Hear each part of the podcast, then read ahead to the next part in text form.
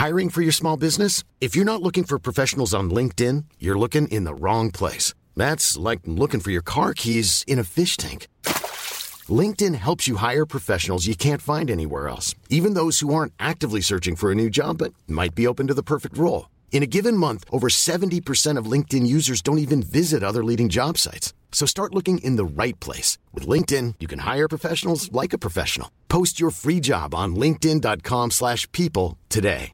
Mom deserves the best, and there's no better place to shop for Mother's Day than Whole Foods Market. They're your destination for unbeatable savings, from premium gifts to show-stopping flowers and irresistible desserts. Start by saving 33% with Prime on all body care and candles. Then get a 15-stem bunch of tulips for just $9.99 each with Prime. Round out Mom's menu with festive rosé, irresistible berry chantilly cake, and more special treats. Come celebrate Mother's Day at Whole Foods Market. Imagine the softest sheets you've ever felt. Now imagine them getting even softer over time. That's what you'll feel with Bowl and Branch's organic cotton sheets. In a recent customer survey, 96% replied that Bowl and Branch sheets get softer with every wash. Start getting your best night's sleep in these sheets that get softer and softer for years to come. Try their sheets with a 30-night guarantee. Plus, get 15% off your first order at bowlandbranch.com. Code BUTTERY. Exclusions apply. See site for details. Salut à tous. Au regard de la, triste actualité, évidemment, j'ai eu envie de vous rediffuser l'épisode enregistré il y a quelques mois maintenant avec Kim Thuy. J'ai eu cette envie pour plein de raisons. Alors évidemment, parce que l'histoire personnelle de Kim résonne fortement avec ce que vivent en ce moment des centaines de milliers d'Ukrainiens. Au moment où j'écris ces mots, on parle de 300 000 personnes qui auraient réussi à se réfugier de l'autre côté de la frontière, principalement en Pologne. Avant d'arriver au Québec, c'est aussi l'histoire que Kim et sa famille ont vécue. En fuyant à la hâte un Vietnam devenu terre hostile, en embarquant sur des bateaux de fortune aussi surpeuplés qu'incertains, en débarquant en Malaisie dans des camps qui n'en avaient pas encore le nom et encore moins l'infrastructure. Puis Kim a finalement été accueillie ici, au Québec, un pays qu'elle incarne aujourd'hui si bien. Même si, comme tout le monde, tout le monde a, un dictateur près peut-être, j'espère que tous reviendront chez eux et retrouveront leur vie, leur pays. Il est possible que certains arrivent eux aussi ici, au Québec. Le Canada a déjà affirmé sa volonté d'accueil, et c'est d'ailleurs une tradition canadienne. Une tradition qui explique aussi pourquoi c'est au Canada que se trouve la plus importante diaspora ukrainienne car malheureusement, ce peuple n'en est pas à son premier drame. Mais je voulais aussi vous rediffuser l'épisode de Kim parce que, malgré tout ce qu'elle a vécu, il est difficile de trouver une personne plus positive, une personne plus lumineuse qu'elle. Elle est la preuve, la preuve même, qu'après les bombes, les plus beaux coquelicots arrivent à repousser du néant. L'épisode s'appelle Vivre ensemble et vous savez quoi? Bah, Il n'y a pas plus beau titre. Daati Chance Arne Show. Ciao.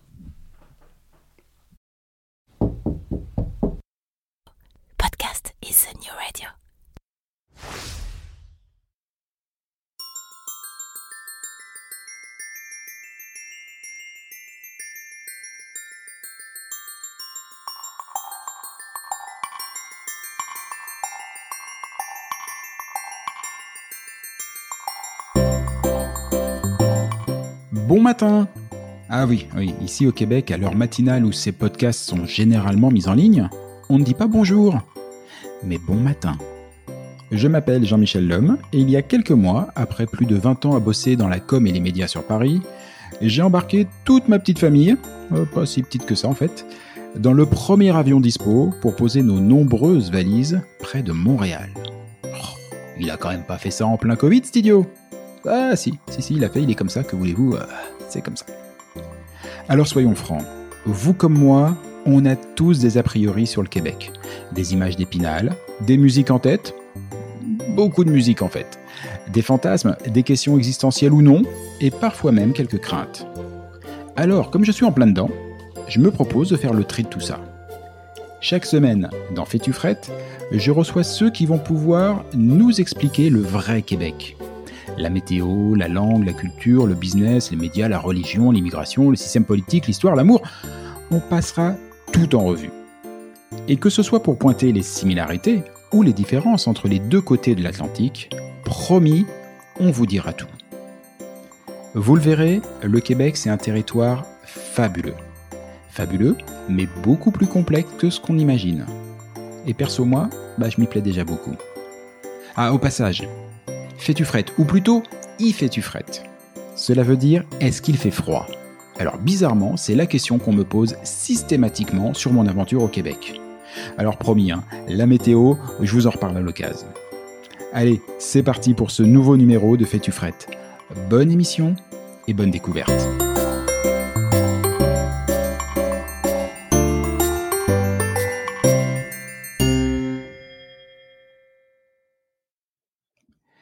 Vivre ensemble. Quelle belle ambition, vivre ensemble. Mais pour tout immigrant qui foule cette terre de Québec, bah c'est plus qu'une ambition. C'est une raison d'être, une raison de partir, une raison de venir, découvrir un nouveau monde, une nouvelle culture, côtoyer de nouveaux visages, apprendre de nouvelles expressions et de nouveaux usages, se fondre dans un nouvel ensemble et décider d'y vivre ensemble. Ce choix, tous ceux qui, un jour, ont choisi de tenter l'aventure ont dû le faire, volontairement.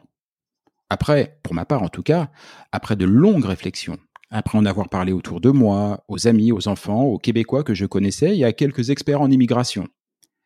Après avoir aussi pris le temps de visiter le Québec, après avoir construit un projet familial, et c'est, je crois, hein, un portrait qui nous correspond tous, m'a plutôt pas trop mal. Mais que diriez-vous si vous aviez dû tenter l'aventure sans aucune préparation, dans l'urgence, dans les pleurs, dans la crainte, dans l'inconnu. Que diriez-vous si, en partant, vous aviez dû quitter une situation sociale et économique confortable pour tout rebâtir à zéro, loin, très loin, ailleurs? Que diriez-vous si vous aviez été déraciné à à peine l'âge de 10 ans? Auriez-vous trouvé la force de tout reconstruire en commençant par vous-même? Auriez-vous trouvé la force de faire le pont entre vos histoires en devenant traductrice? Auriez-vous poussé le bouchon jusqu'à devenir avocate ou restauratrice? Auriez-vous pu faire de votre histoire une source d'inspiration pour des millions de lecteurs? Auriez-vous finalement réussi à incarner ce vivre ensemble qui sied si bien à cette terre de Québec? Auriez-vous pu le crier dans le monde entier?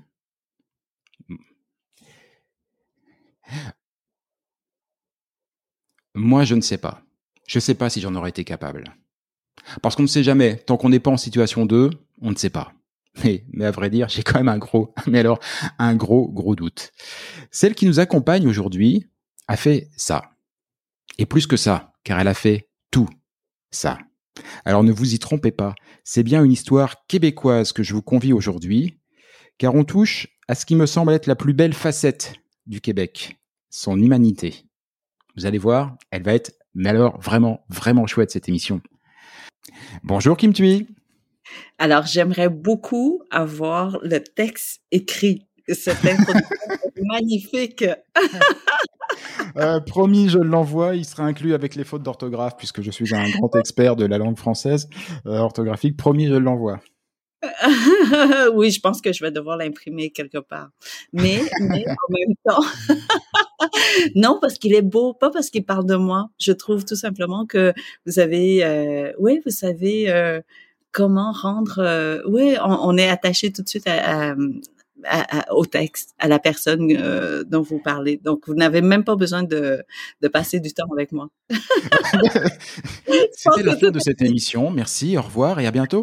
Euh, non, non, on va, on, va jaser un petit peu. Alors, pour ceux qui nous écoutent, faut juste que vous sachiez un truc. Euh, il est actuellement au moment où on enregistre 11h59. Nous nous sommes connectés, Kim et moi, à 11h et ça fait 58 minutes qu'on jase d'à peu près tout et n'importe quoi avant de lancer l'enregistrement de cette émission. Émission. Non, on a jasé. Pardonnez-moi, Jean-Michel, mais j'aimerais dire aux auditeurs que et aux auditrices que, en fait, on a jasé sur l'écriture de Jean-Michel. Donc, je suis en train de le pousser à écrire plus encore et de façon plus sérieuse. Mmh. et je vais être derrière lui pour lui demander des comptes de façon précise. Et, ça commence par le texte de l'introduction de cette émission. Vous voyez, c'est quand je vous dis qu'elle me lâche pas, c'est qu'elle me lâche pas. Euh... Non, mais j'avais le pif, hein. Je, je n'avais pas entendu ou lu quoi que ce soit. C'est vrai. Euh, ouais, et je savais déjà que vous aviez la, la plume et que vous aviez des, ben, que vous vous possédez en fait l'art de raconter des histoires. Voilà. C'est gentil ça, c'est gentil. Bon, on va raconter une belle histoire aujourd'hui. Euh, juste pour euh, bah, bah, ceux, s'il y a des gens qui, qui, qui connaissent pas Kim Thuy, euh, c'est tout ce que j'ai dit dans l'introduction. Tous ces parcours, quand je parle d'avocate, de restauratrice, de traductrice, euh, c'est Kim Thuy, mais c'est aussi et surtout aujourd'hui une autrice. Ah, D'ailleurs, au Québec, on dit autrice. Hein. Euh, oui, oui, oui, tout à fait. Mais j'aime bien m'appeler euh, écrivaine, tout simplement parce que ah, autrice, euh, quelqu'un, ou, sinon les auteurs, les autrices et tout ça, sont des gens qui sont capables d'écrire plusieurs formes de textes, je dirais, plusieurs genres, euh, mm-hmm. que soit journalistique, euh, essayiste ou autre, alors que moi, je connais juste une forme. je suis incapable d'écrire autrement que ce que, voilà, ce que vous voyez dans les livres, en fait. Alors, une forme, mais alors quelle forme? Moi, j'ai lu, je n'ai lu que deux livres pour l'instant, sur les recommandations express d'Isabelle Hudon, qui nous a mis en contact, hein, pour ceux qui ont écouté l'émission avec Isabelle, elle, elle en parlait dans, dans, euh, dans le podcast. Et Isabelle m'a envoyé un petit mot derrière en me disant voici les coordonnées de Kim, faut absolument que tu la contactes. Et avant de faire l'émission, il faut que tu lises deux bouquins qui sont deux chefs-d'œuvre. Euh, le premier s'appelle Rue. Voilà. Euh, alors c'est le deuxième que j'ai lu, puisque c'est ton, c'est le vote, pardon, tout premier, euh, tout premier, tout premier livre. Rue, c'est un coup de poing à, à chaque page. Mais vraiment, c'est comme ça que je l'ai ressenti. Euh, mmh. Parce qu'il y a l'écrit, puis il y a tout ce qui n'est pas écrit. Et le coup de poing, il est dans ce qui n'est pas écrit. Moi, ce que j'ai ressenti à chaque fois, c'est-à-dire que je sentais, l'histoire est dure, on va, on, va en parler. Elle est dure ou pas d'ailleurs, ça dépend comment on l'interprète, mais en tout cas, il y a, y a, des choses très fortes et euh, il y a des choses qui sont approchées, qui ne sont pas développées. Et c'est parce qu'elles sont pas développées qu'on sent qu'on se prend ce coup de poing parce qu'on sent une pudeur dans le non-développement. Vous savez, c'est, euh, j'ai une écriture très simple, hein, comme vous pouvez voir, euh, sujet, verbe, complément, avec très peu de vocabulaire. Euh, ah non, ah non, ah non, alors ça, ça n'a pas le droit. Et alors moi, j'ai trouvé qu'en termes de vocabulaire, en termes de la recherche du mot, alors peut-être plus dans le deuxième qui s'appelle M, enfin le deuxième qui est le dernier bouquin, parce qu'il y en a eu plein d'autres entre temps, mais que, que j'ai lu. J'ai, je, je les ai pas soulignés parce que je déteste détériorer un livre, donc je ne souligne pas, je ne rature pas, je voilà et tout. Mais à plusieurs moments, je me suis dit, là, il y a une recherche du mot. Donc il y a du vocabulaire. On peut pas dire ça. Non, c'est vrai qu'il y a une recherche du mot dans le sens où je ne possède pas, ou sinon je ne maîtrise pas la langue française encore euh, très bien. Et, et, donc, je dois vraiment chercher le mot. Et chaque mot, je vous dirais que je, je, je le tiens dans ma main. Hein, c'est, c'est, c'est physique.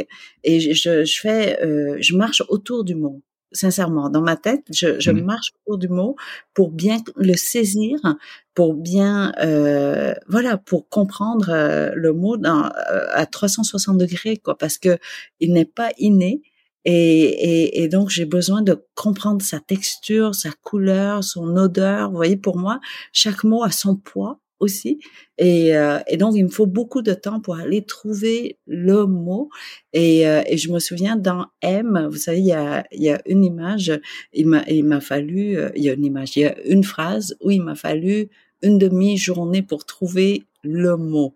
Euh, c'est-à-dire mmh. que le, euh, quand je décrivais le pilote euh, qui, qui est allé euh, sauver une petite fille ouais. dans tas de cadavres et qui tenait sa blouse pour la, la, la soulever, et je, je voulais, c'est sûr que la chose la plus facile, c'est de dire que bon, la blouse était tachée de sang parce qu'elle était au milieu des cadavres, mais ça, le lecteur le savait, les lecteurs le savaient déjà. Je, je n'avais pas besoin de d'enchérir d'une certaine mm-hmm. manière. Et donc j'ai dit, mais sa blouse était, mais sa blouse n'était pas que blouse.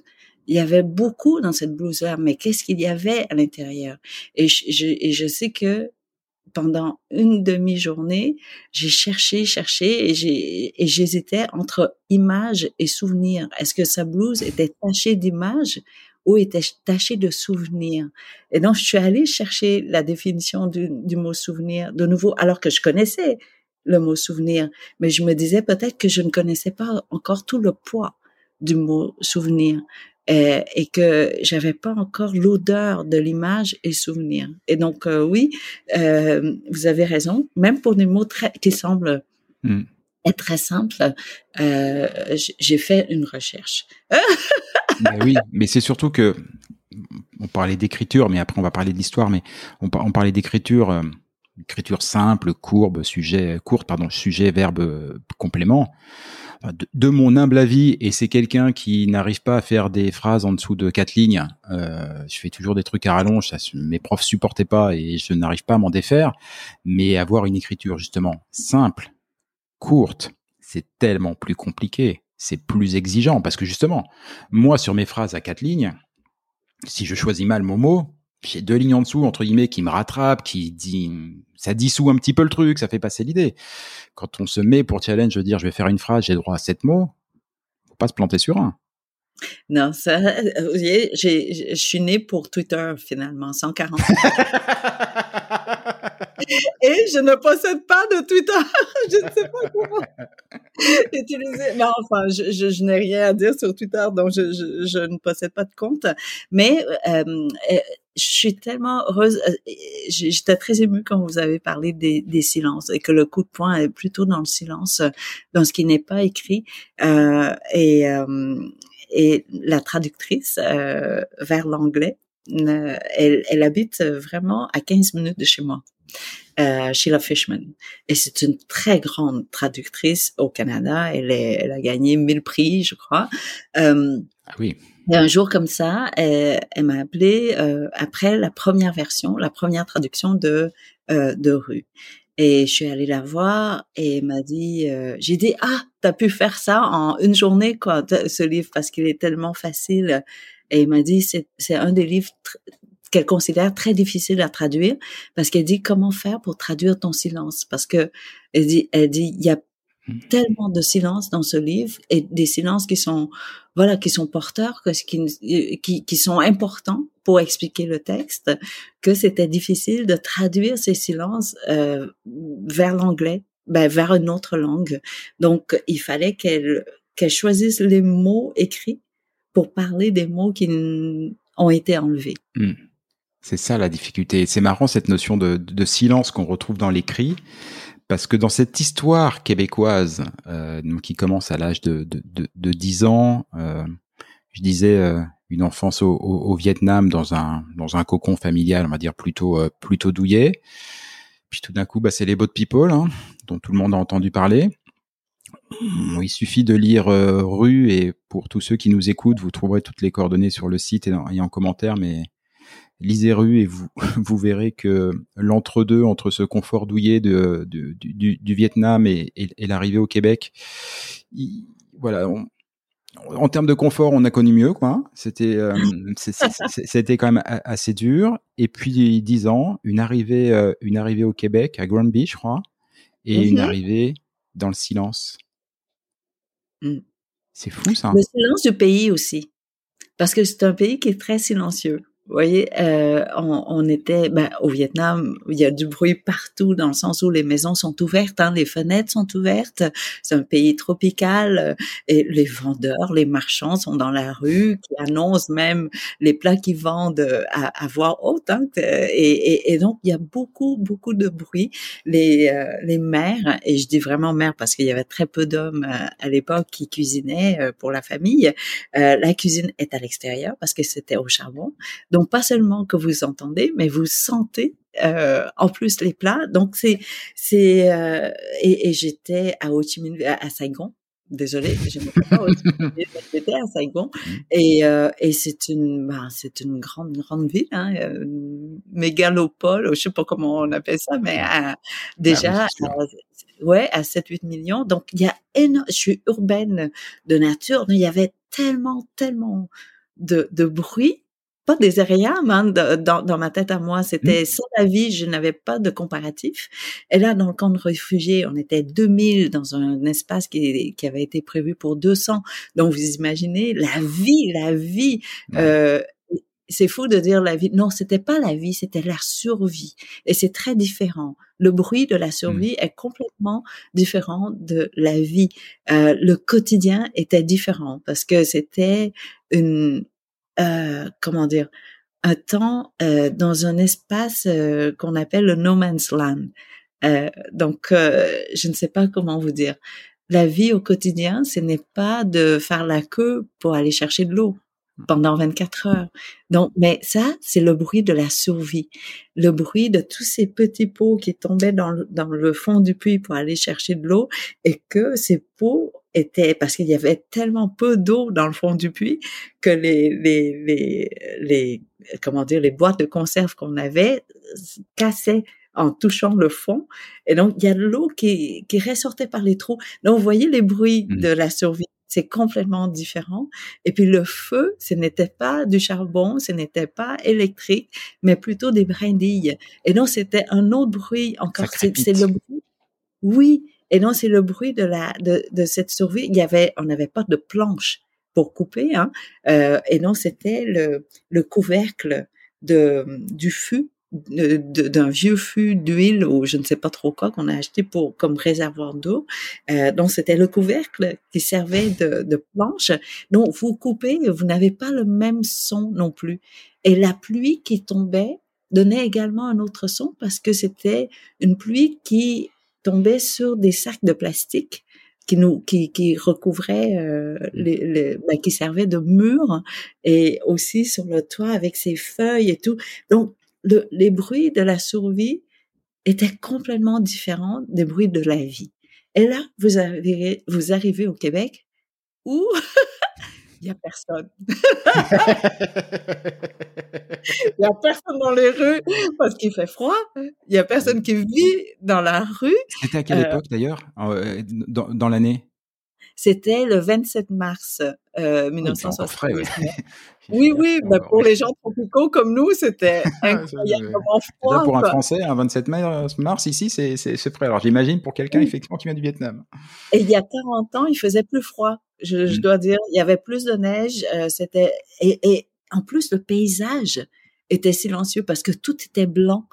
Donc vous n'avez pas de feuilles, vous n'avez pas d'arbres, vous n'avez pas de fleurs. Bon, alors c'était un paysage silencieux qui ne vous parle même pas. Il n'y a pas d'oiseaux, il n'y a, a, pas de bêtes qui courent, il n'y a pas de grillons, pas de cigares, rien, rien. Donc c'était magnifique ce silence-là. C'est vraiment, euh, je dis souvent que oui, c'est ma deuxième naissance qu'on est arrivé au Québec, hein, qu'on sortait de, du ventre de la mer, mais en même temps, c'est comme si on rentrait dans un cocon.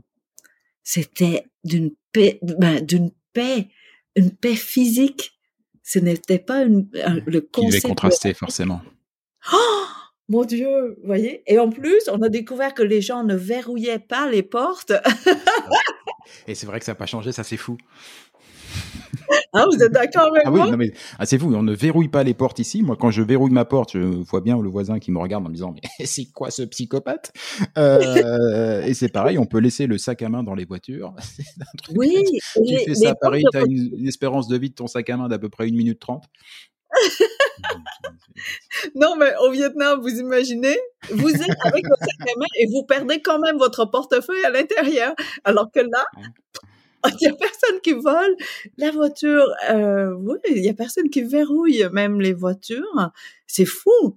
Euh, donc c'était un contraste, mais à 180 degrés. Vraiment, c'est oh, voilà, c'était et, et, et, je raconte souvent euh, mon arrivée ici au Québec, mais c'est euh, la pureté.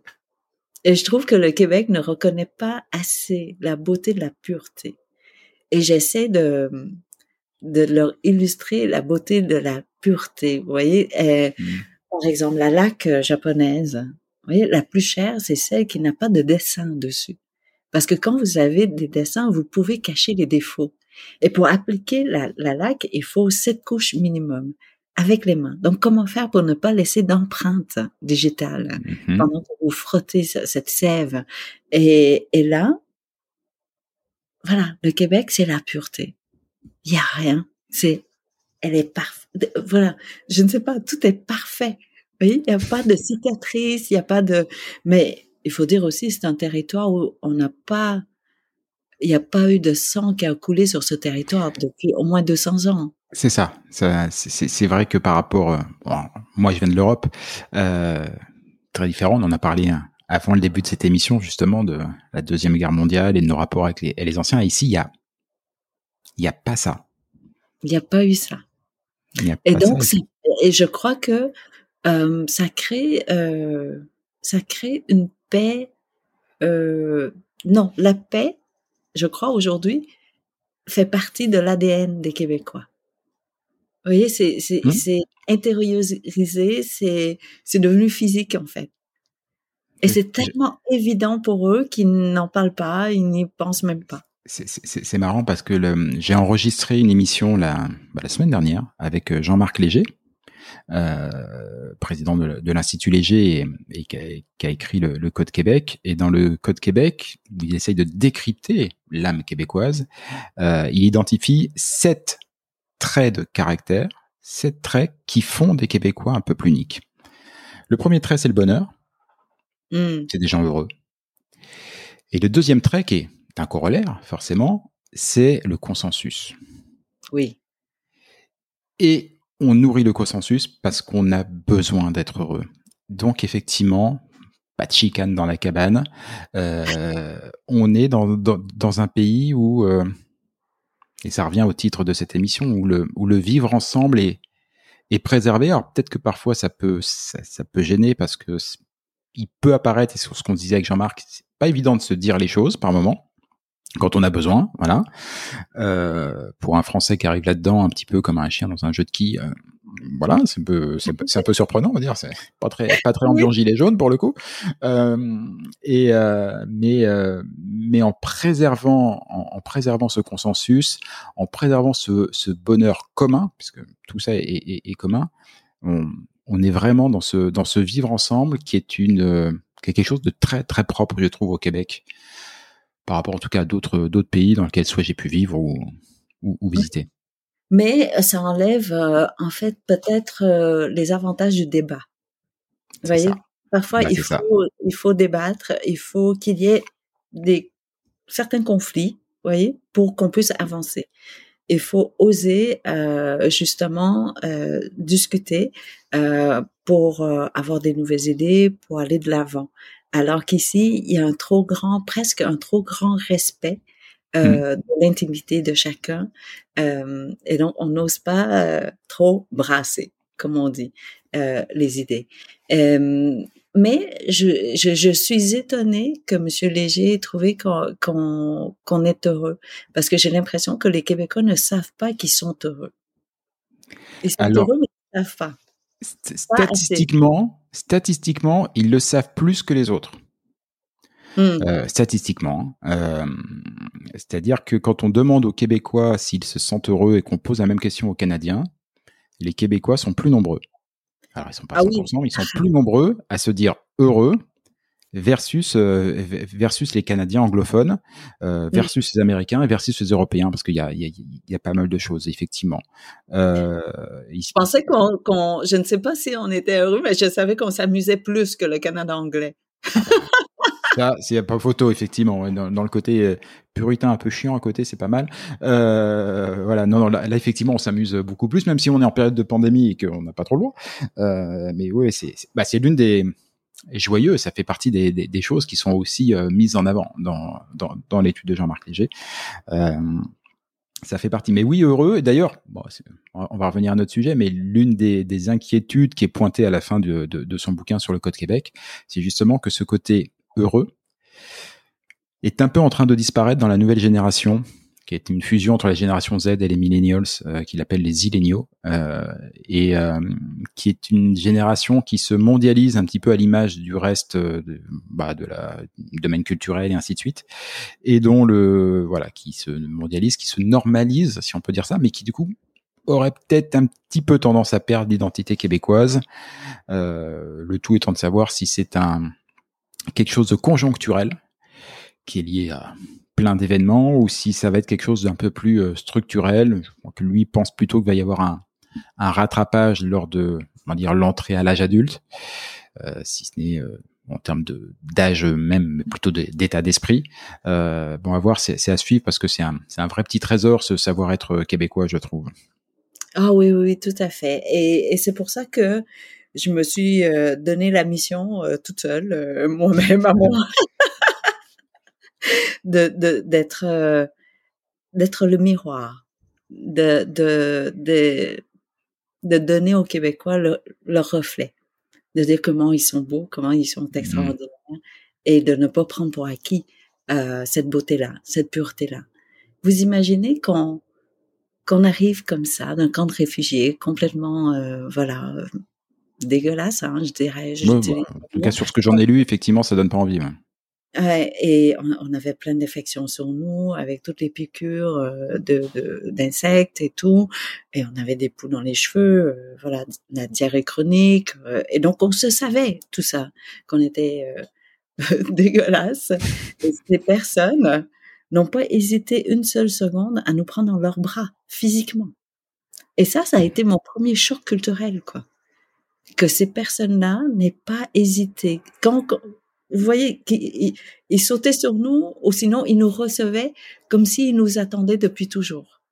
Et ça, je vous en parle, et je suis encore émue aujourd'hui, 42 ans. Ça Et, Et, euh, et, vous, et vous savez, l'histoire que je raconte souvent et que je veux toujours la, la, la raconter, c'est que dans le camp, on n'avait pas accès à un miroir. Et heureusement d'ailleurs, hein? on ne se voyait pas et c'était une bonne chose. Ouais, parce que là, vous pouvez dire que c'est votre voisin qui est plus laid que vous. Donc, on pense jamais que c'est soi, c'est toujours l'autre. Et, euh, et comme ça, vraiment, dans leur regard. La première fois que je me suis revue, c'était dans leur regard. Et je, vous jure, je n'avais jamais été aussi belle qu'à ce moment-là. Je ne suis jamais redevenue aussi belle qu'à ce moment-là parce que j'ai perdu cette vulnérabilité j'ai perdu cette fragilité mmh. de, de, de, la réfugiée qui est de l'enfant réfugié qui arrivait dans un nouveau pays et qui découvrait, hein, euh, qui, qui, rencontrait une nouvelle réalité. Et, et dans ce moment-là, oui, il a duré quoi, une fraction de seconde, hein, euh, même pas une seconde, je crois. Il, il change tout. Encore. Je le porte encore cet instant-là, pendant durant ces 42 années. Et oui, on peut dire que c'était tout simple hein, comme cadeau, c'était seulement un regard euh, euh, et donc tout le monde peut le donner, mais non, parce que ce regard-là ne peut pas exister sans toute l'histoire derrière, sans toute la bonne intention, sans toute cette pureté euh, que, que, les Québécois portent déjà en eux. Et, euh, et donc, euh, ouais, je, je, je leur dois ce regard-là à mon tour aujourd'hui de montrer toujours ce miroir, de dire regardez comment vous êtes beau. N'oubliez jamais que vous êtes grand. N'oubliez jamais que vous êtes capable de cette grandeur, de cette bonté, euh, quoi. Donc vous l'avez en vous et n'oubliez jamais. Et, euh, et donc euh, oui, oui, je le répète tout le temps. Je sais, c'est me casse les oreilles avec ça, mais c'est tellement précieux et comme l'identité québécoise. Hmm. Ça commence par un hug. Oui. C'est fou. Non mais euh, je, je, suis assez d'accord. Je, je trouve qu'on on, on a tous, euh, si, si, si, on, si on pense à nos vies, enfin pour ceux qui, comme nous, avons commencé à, à avons vécu pas mal, euh, il y a des moments qui sont pas forcément des, des moments qu'on mettrait dans un script de film, euh, qui sont des moments fugaces, qui ressemblent pas à grand chose et qui sont plus structurants que, que des années d'études, que, que des rencontres prestigieuses, des, des, des petits instants, des, des gestes des, des, regards, une main dans le dos, et en l'occurrence un, un, un, hug qui, qui transforme une, une, une réfugiée vietnamienne euh, probablement apeurée en une future québécoise qui va accomplir tout ce qu'est le Québec et tout ce que le Québec rend, rend, rend, possible parce que ce qui, ce qui est fou dans le parcours derrière, moi ce que je constate quand je, je regarde un peu la, la société québécoise ici, c'est cette capacité à être protéiforme. Je m'explique, je, je, je, viens d'un pays forcément où, comme on le dit souvent, on met les gens dans des cases. Voilà, moi j'ai décidé de faire ma carrière dans le marketing et la, communication, et à chaque fois que j'ai voulu mettre un pied de côté pour dire pop pop, j'ai peut-être envie et je pense que je suis capable de faire autre chose, on m'a gentiment ramené à mon métier de base. Et quand je faisais du marketing et de la communication pour de la téléphonie mobile, on m'expliquait que bah oui, mais je pouvais pas faire du marketing et de la communication pour autre chose que de la téléphonie mobile. Des cellulaires pour euh, mes amis euh, québécois qui m'écoutent.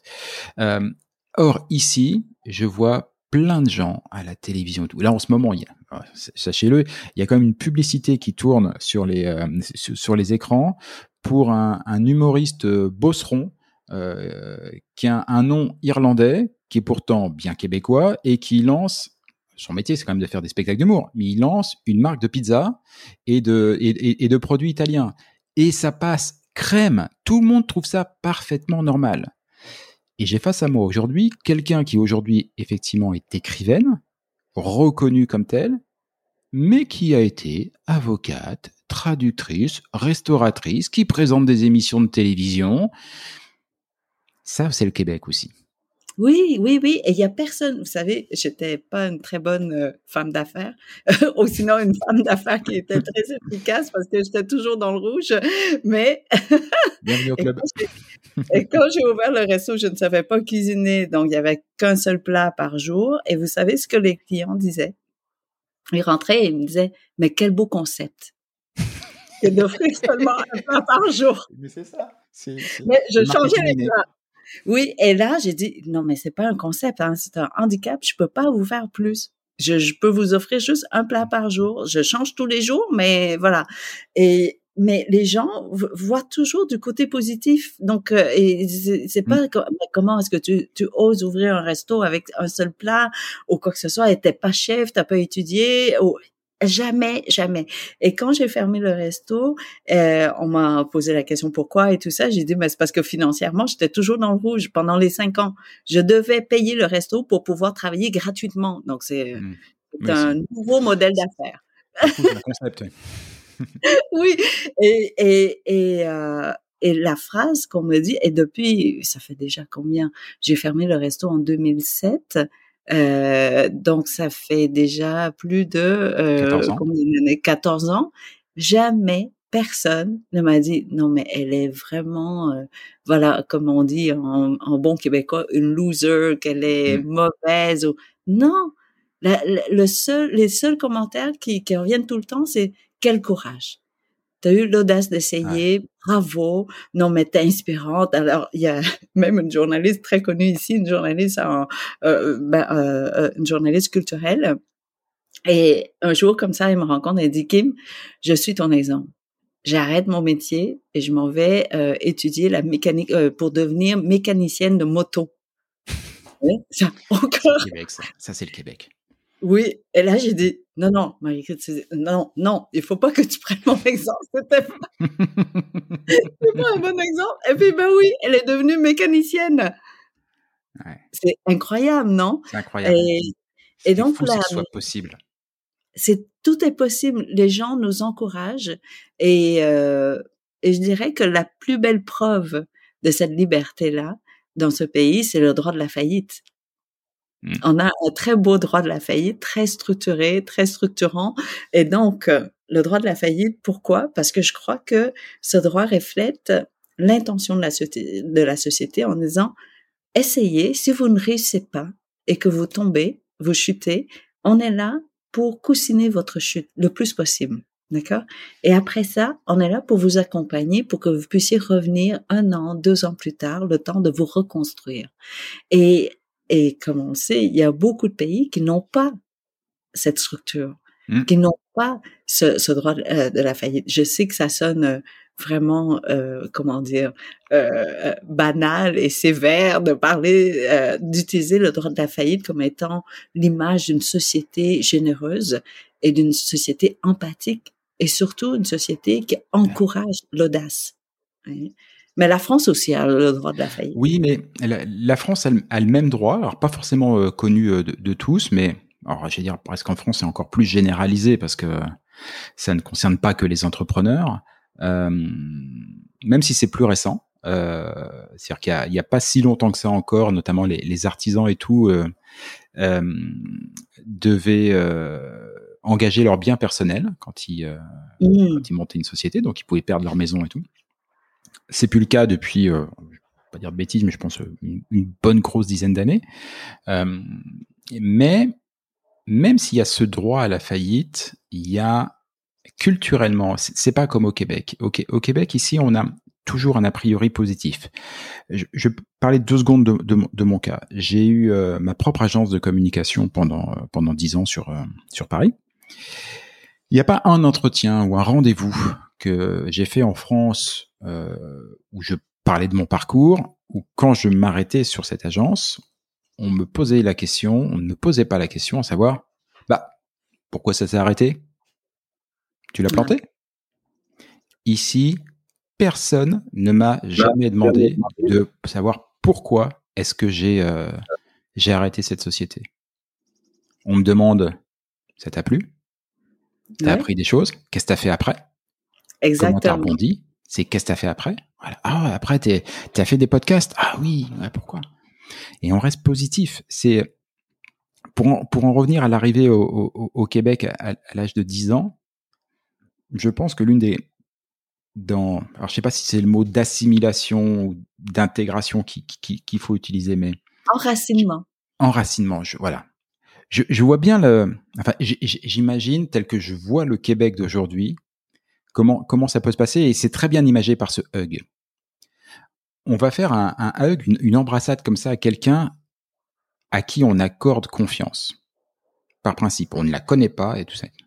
Et je, l'ai déjà évoqué dans une dans, dans, une émission. la chose qui m'a le plus plu quand je suis arrivé ici, une première fois lors, d'une très longue visite et maintenant comme, comme, immigrant, c'est le fait que je rencontre des gens que je ne connais ni d'Ève ni d'Adam. Ils ne savent pas qui je suis, ils ne savent pas ce que j'ai fait, ils ne savent pas ce que je veux faire ici.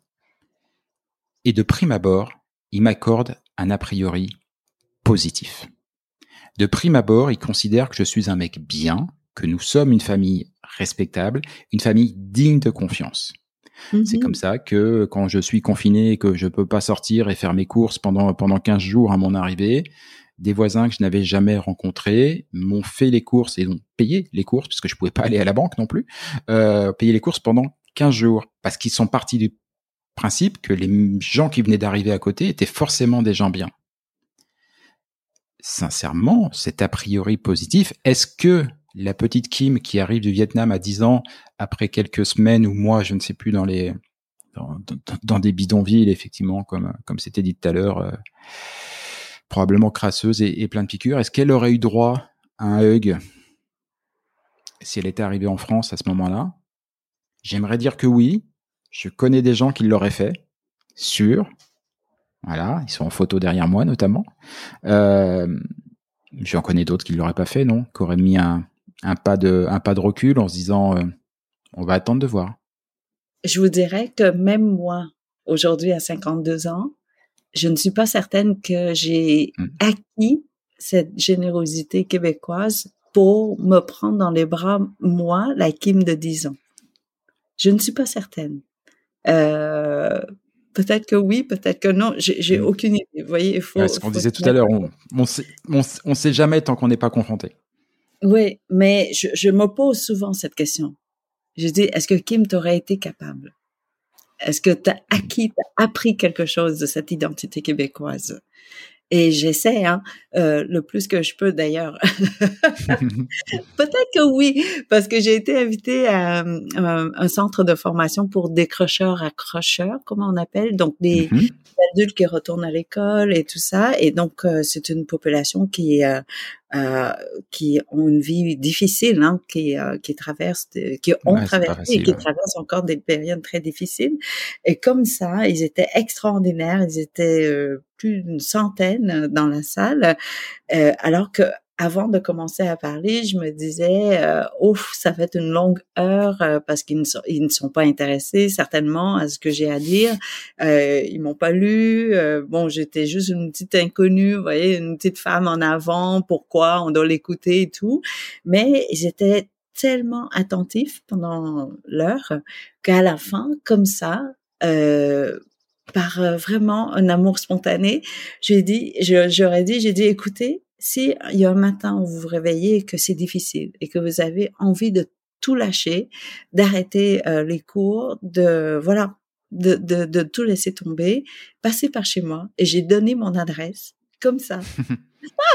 ah bah alors tu confirmes, t'es bien québécoise. Et là, et je m'entendais le dire, vous voyez, je m'entendais le dire et je dis non mais t'es complètement. oui. Et là, je me dis, mais c'est pas grave, il y a personne qui t'écoute vraiment de toute façon, donc ça va. Et à la fin, le mec le plus, euh, comment dire, comme on dit en bon québécois, le plus tough euh, hein, de la salle, c'est-à-dire que bon, d'apparence, hein, je dois dire, c'est d'apparence, il était le, le plus. Le euh, bûcheron local, donc. Euh, oui, mais il était voilà tatoué de la tête aux pieds, des piercings partout. Il n'y avait pas une place pour mettre un doigt euh, sur son corps. C'était c'était vraiment très chargé comme histoire déjà. Hein, on, le sent. Et donc porte nos vies. Il est venu vers moi à la fin et m'a salué. Il me dit euh, qu'est-ce que tu mets dans ton café? Excellent. excellent. J'ai dit écoute je ne bois pas de café du tout, mais je peux t'en faire un et tu mets ce que tu veux dans ton café. Et là, il a répété mon adresse. D'accord? Et, euh, et, vraiment, à l'intérieur de moi, j'ai dit, bon, voilà, tu tu t'as mis les deux pieds dans les plats. Euh, je, ne savais même pas comment m'en sortir. Est-ce que ah bah bon Et là, il me dit ouais, comme ça, t'habites sur 194. Euh, là, là, là. Et là, j'ai dit euh, exactement et je t'attends. J'ai dit ça, mais en dedans de moi, j'ai dit non, mais Et je suis retournée à la maison et j'ai dit à toute ma famille, j'ai dit, écoutez, désolé, mais j'ai donné notre adresse. et, tout le monde a dit, bon, ben écoute, on va sortir la télé, on va tout sortir sur le balcon déjà, et ça va être fait. et en fait, je suis très triste parce qu'il n'est jamais venu euh, ou sinon, s'il est venu, euh, je n'étais peut-être pas présente. Euh, et sincèrement, dans ma tête à moi, je me suis dit si je le si je le croisais de nouveau euh, quelque part dans la rue et que je me retrouvais dans une situation euh, voilà difficile, que quelqu'un m'agresse ou quoi que ce soit, il serait, je suis certaine qu'il serait la première personne à venir me secourir. Je suis certaine de ça parce qu'il est, voilà, il, il, a reçu, il a bu l'eau québécoise. Et donc, j'y crois à cette, cette bonté qui est à l'intérieur des gènes, quoi. Peu importe la vie qu'on mène par, par la suite, qu'elle nous a été difficile, euh, je crois que, ouais, quand on est né sur ce territoire, euh, il y a cet avantage, euh, ouais, de la pureté des lieux. C'est difficile de faire un peu de politique euh, ou de, je sais pas, de, de, de fiction, mais est-ce que, est-ce que Kim Thuy serait la même Kim Thuy, aurait pu être la vraie Kim, Kim Thuy, si elle n'avait pas débarqué en terre québécoise, mais on va dire, allez, peut-être même simplement euh, à Vancouver, à, à, Toronto, dans la partie, toujours au Canada, mais à la partie anglophone. Je connais moins le Canada anglais parce que j'y ai jamais vécu. Euh, j'ai eu la chance de voyager et tout ça. Et sincèrement, entre entre nous, euh, je crois que si j'étais ailleurs, que ce soit aux États-Unis, en France, euh, je crois que j'aurais continué mon métier d'avocate. Hmm. Et je, je serais restée, voilà, une professionnelle, col blanc, euh, euh, vous voyez, suivre le chemin euh, euh, le plus évident, c'est-à-dire euh, le sentier battu, quoi. C'est voilà, ou peut-être même euh, être médecin, le rêve de mes parents, hein, pour mmh à l'époque, ben, en tout cas ma génération, tous les parents ouais, bah oui, c'est ouais. Euh, pour la stabilité, tout simplement. Pour la hein. stabilité, pour la beauté, c'est-à-dire la fierté aussi. Oui, oui. Et euh, donc, si je n'étais pas au Québec, probablement que je n'aurais pas eu, euh, je, je n'aurais pas osé cette liberté, même si cette liberté existe partout dans le monde, mmh. euh, dans le monde, non, euh, au Canada, partout au Canada, c'est, on, on, on, possède la même liberté, mais euh, oser prendre, oser profiter de cette liberté-là est une autre étape. Et je crois que le Québec euh, ou les Québécois nous encouragent énormément à, à se déployer, hein, à ouvrir nos ailes et voler. Ils sont toujours là à applaudir. Ce sont les meilleurs cheerleaders. Vraiment. Vous voyez, je ne suis pas animatrice de télé. Je, je sais que je n'ai pas ce talent d'animatrice. Et on m'a proposé une émission et vraiment, j'ai dit oui pour le plaisir d'essayer l'émission mmh. pilote. Vous on a, on a tourné pour le plaisir et j'étais certaine que ça, ça, n'allait pas passer. Et puis non, on m'a dit ouais, essaie, t'es capable. deux saisons, bim. Oui, et pas seulement ça, on, fait tout pour que ce soit facile pour moi. Euh, on me soutient, oui. Alors, dis-nous ce que tu as besoin comme information, comme ça on peut t'aider. Et jamais on a dit non, mais on n'a pas de métier. On peut pas lui confier une émission. Au mmh. contraire, c'est yeah, let's go, on, on essaye. Et si on rate, ben, on, ben, voilà. C'est pas grave. On aura essayé. Oui, voilà. Au moins, on aura essayé. Ready to pop the question? The jewelers at BlueNile.com have got sparkle down to a science with beautiful lab-grown diamonds worthy of your most brilliant moments. Their lab-grown diamonds are independently graded and guaranteed identical to natural diamonds, and they're ready to ship to your door. Go to BlueNile.com and use promo code LISTEN to get $50 off your purchase of $500 or more. That's code LISTEN at BlueNile.com for $50 off. BlueNile.com code LISTEN. Mom deserves the best, and there's no better place to shop for Mother's Day than Whole Foods Market. They're your destination for unbeatable savings, from premium gifts to show-stopping flowers and irresistible desserts. Start by saving 33% with Prime on all body care and candles. Then get a 15-stem bunch of tulips for just $9.99 each with Prime. Round out Mom's menu with festive rosé, irresistible berry chantilly cake, and more special treats. Come celebrate Mother's Day at Whole Foods Market. Exactement. Et, euh, et c'est la beauté de, euh, de cette liberté. Euh, de, de, En France, je suis sûre que cette même liberté existe. Oui, mais on n'en profite pas. On s'auto-censure. Parce qu'il y a les, il y a les, il y a les, les, rites sociaux, les dogmes sociaux, le poids social de, de, de la société, le, du, regard des autres. Ah, c'est pour ça tout à l'heure que je, je, je citais ce, ce, cet humoriste bosseron québécois qui se lance dans la pizza et ça a l'air de passer euh, passer crème. Parce qu'à chaque fois que je vois cette pub je me dis mais j'imagine la même pub en France quoi. Alors les soyons honnêtes les mentalités sont, sont un peu en train de changer. Mais euh, voilà je me, je, me souviens dès qu'on voyait un, un parlons d'Eric Cantona par exemple. Voilà Eric Cantona un grand grand footballeur euh, prodigieux voilà. Quel joueur de foot exceptionnel mais qui est aussi un grand artiste Mmh. Et il est, alors qu'il était encore joueur, euh, on a appris au détour d'un reportage qu'il euh, faisait de la peinture. la peinture. Alors, en face, on se moquait pas trop de lui parce que c'était Eric Cantona et on risquait de prendre une droite et voilà. Mais mais derrière, c'était ah il ping en plus un accent marseillais et tout. Voilà, non, parce que non, un, un, footballeur, ça doit rester dans sa dans, dans, dans, dans ses cases, ça doit être euh, pas forcément très brillant, pas s'intéresser à autre chose qu'un ballon et un terrain vert. Et, euh, et voilà. bon, depuis, euh, depuis les choses ont changé. Eric Cantona est devenu un acteur euh, reconnu à tel point que je pense qu'il y a plein de gens qui qui ne savent pas qu'il a été joueur de foot un jour, un peu un peu comme Yannick Noah d'ailleurs. Je me souviens très Ah bien. oui. euh, mes, mes, mes filles sont allées à un concert de Yannick Noah quand elles étaient jeunes, et je leur ai quand même dit que ce mec-là avait gagné Roland Garros. M'ont dit quoi? Tu dis? Le- si, si, Il joue pas au tennis, il est chanteur. Voilà, parce que on reste dans des cases. Ici, Oui. je pense que si je disais à quelqu'un que je vois à la télé, ah oui, mais c'était un grand joueur de tennis avant, ça ne surprendrait personne. Bah oui, bah bien sûr. Et pourquoi ça serait pas le cas?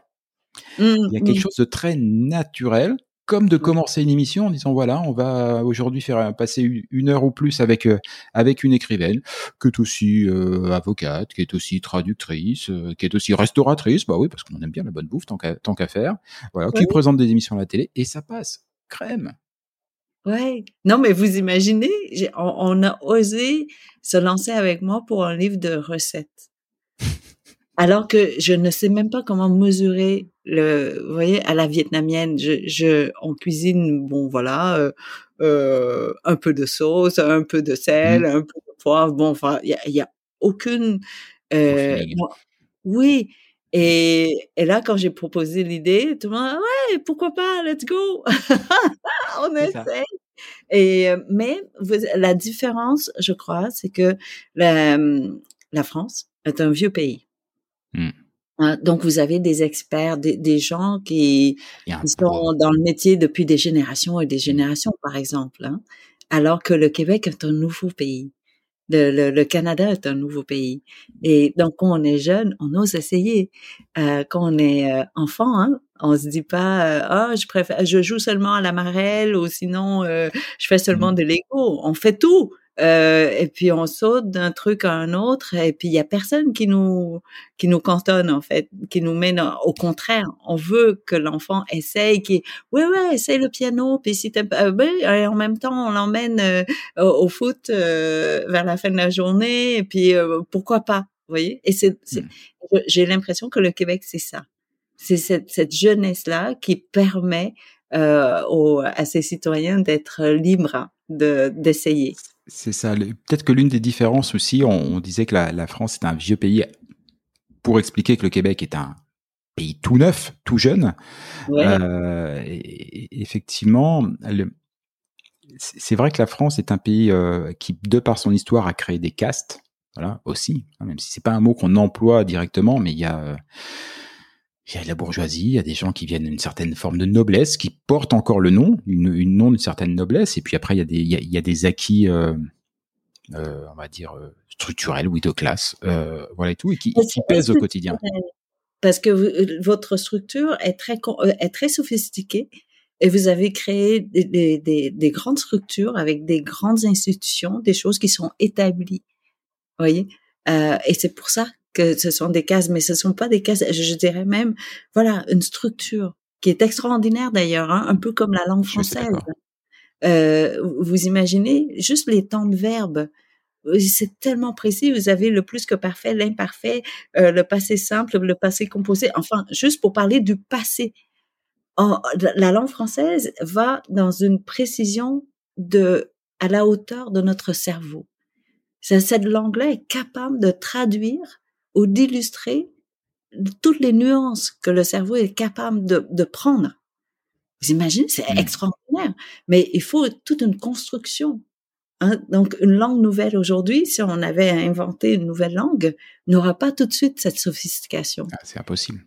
Parce qu'on n'aura pas, c'est un peu comme les sentiments, hein. pour, pour, par exemple, inventer le mot ou créer le mot surprise, ben, il fallait avoir vécu longtemps pour être surpris, parce que pour Mm. être surpris, il faut avoir des attentes. Il faut déjà avoir des, bon, avoir vécu toutes sortes de choses pour dire, ah, ça c'est surprenant, je n'avais pas vu. Alors que si c'est le jour 1, pour un bébé, tout est surprenant. Donc, ce n'est plus ça. surprenant.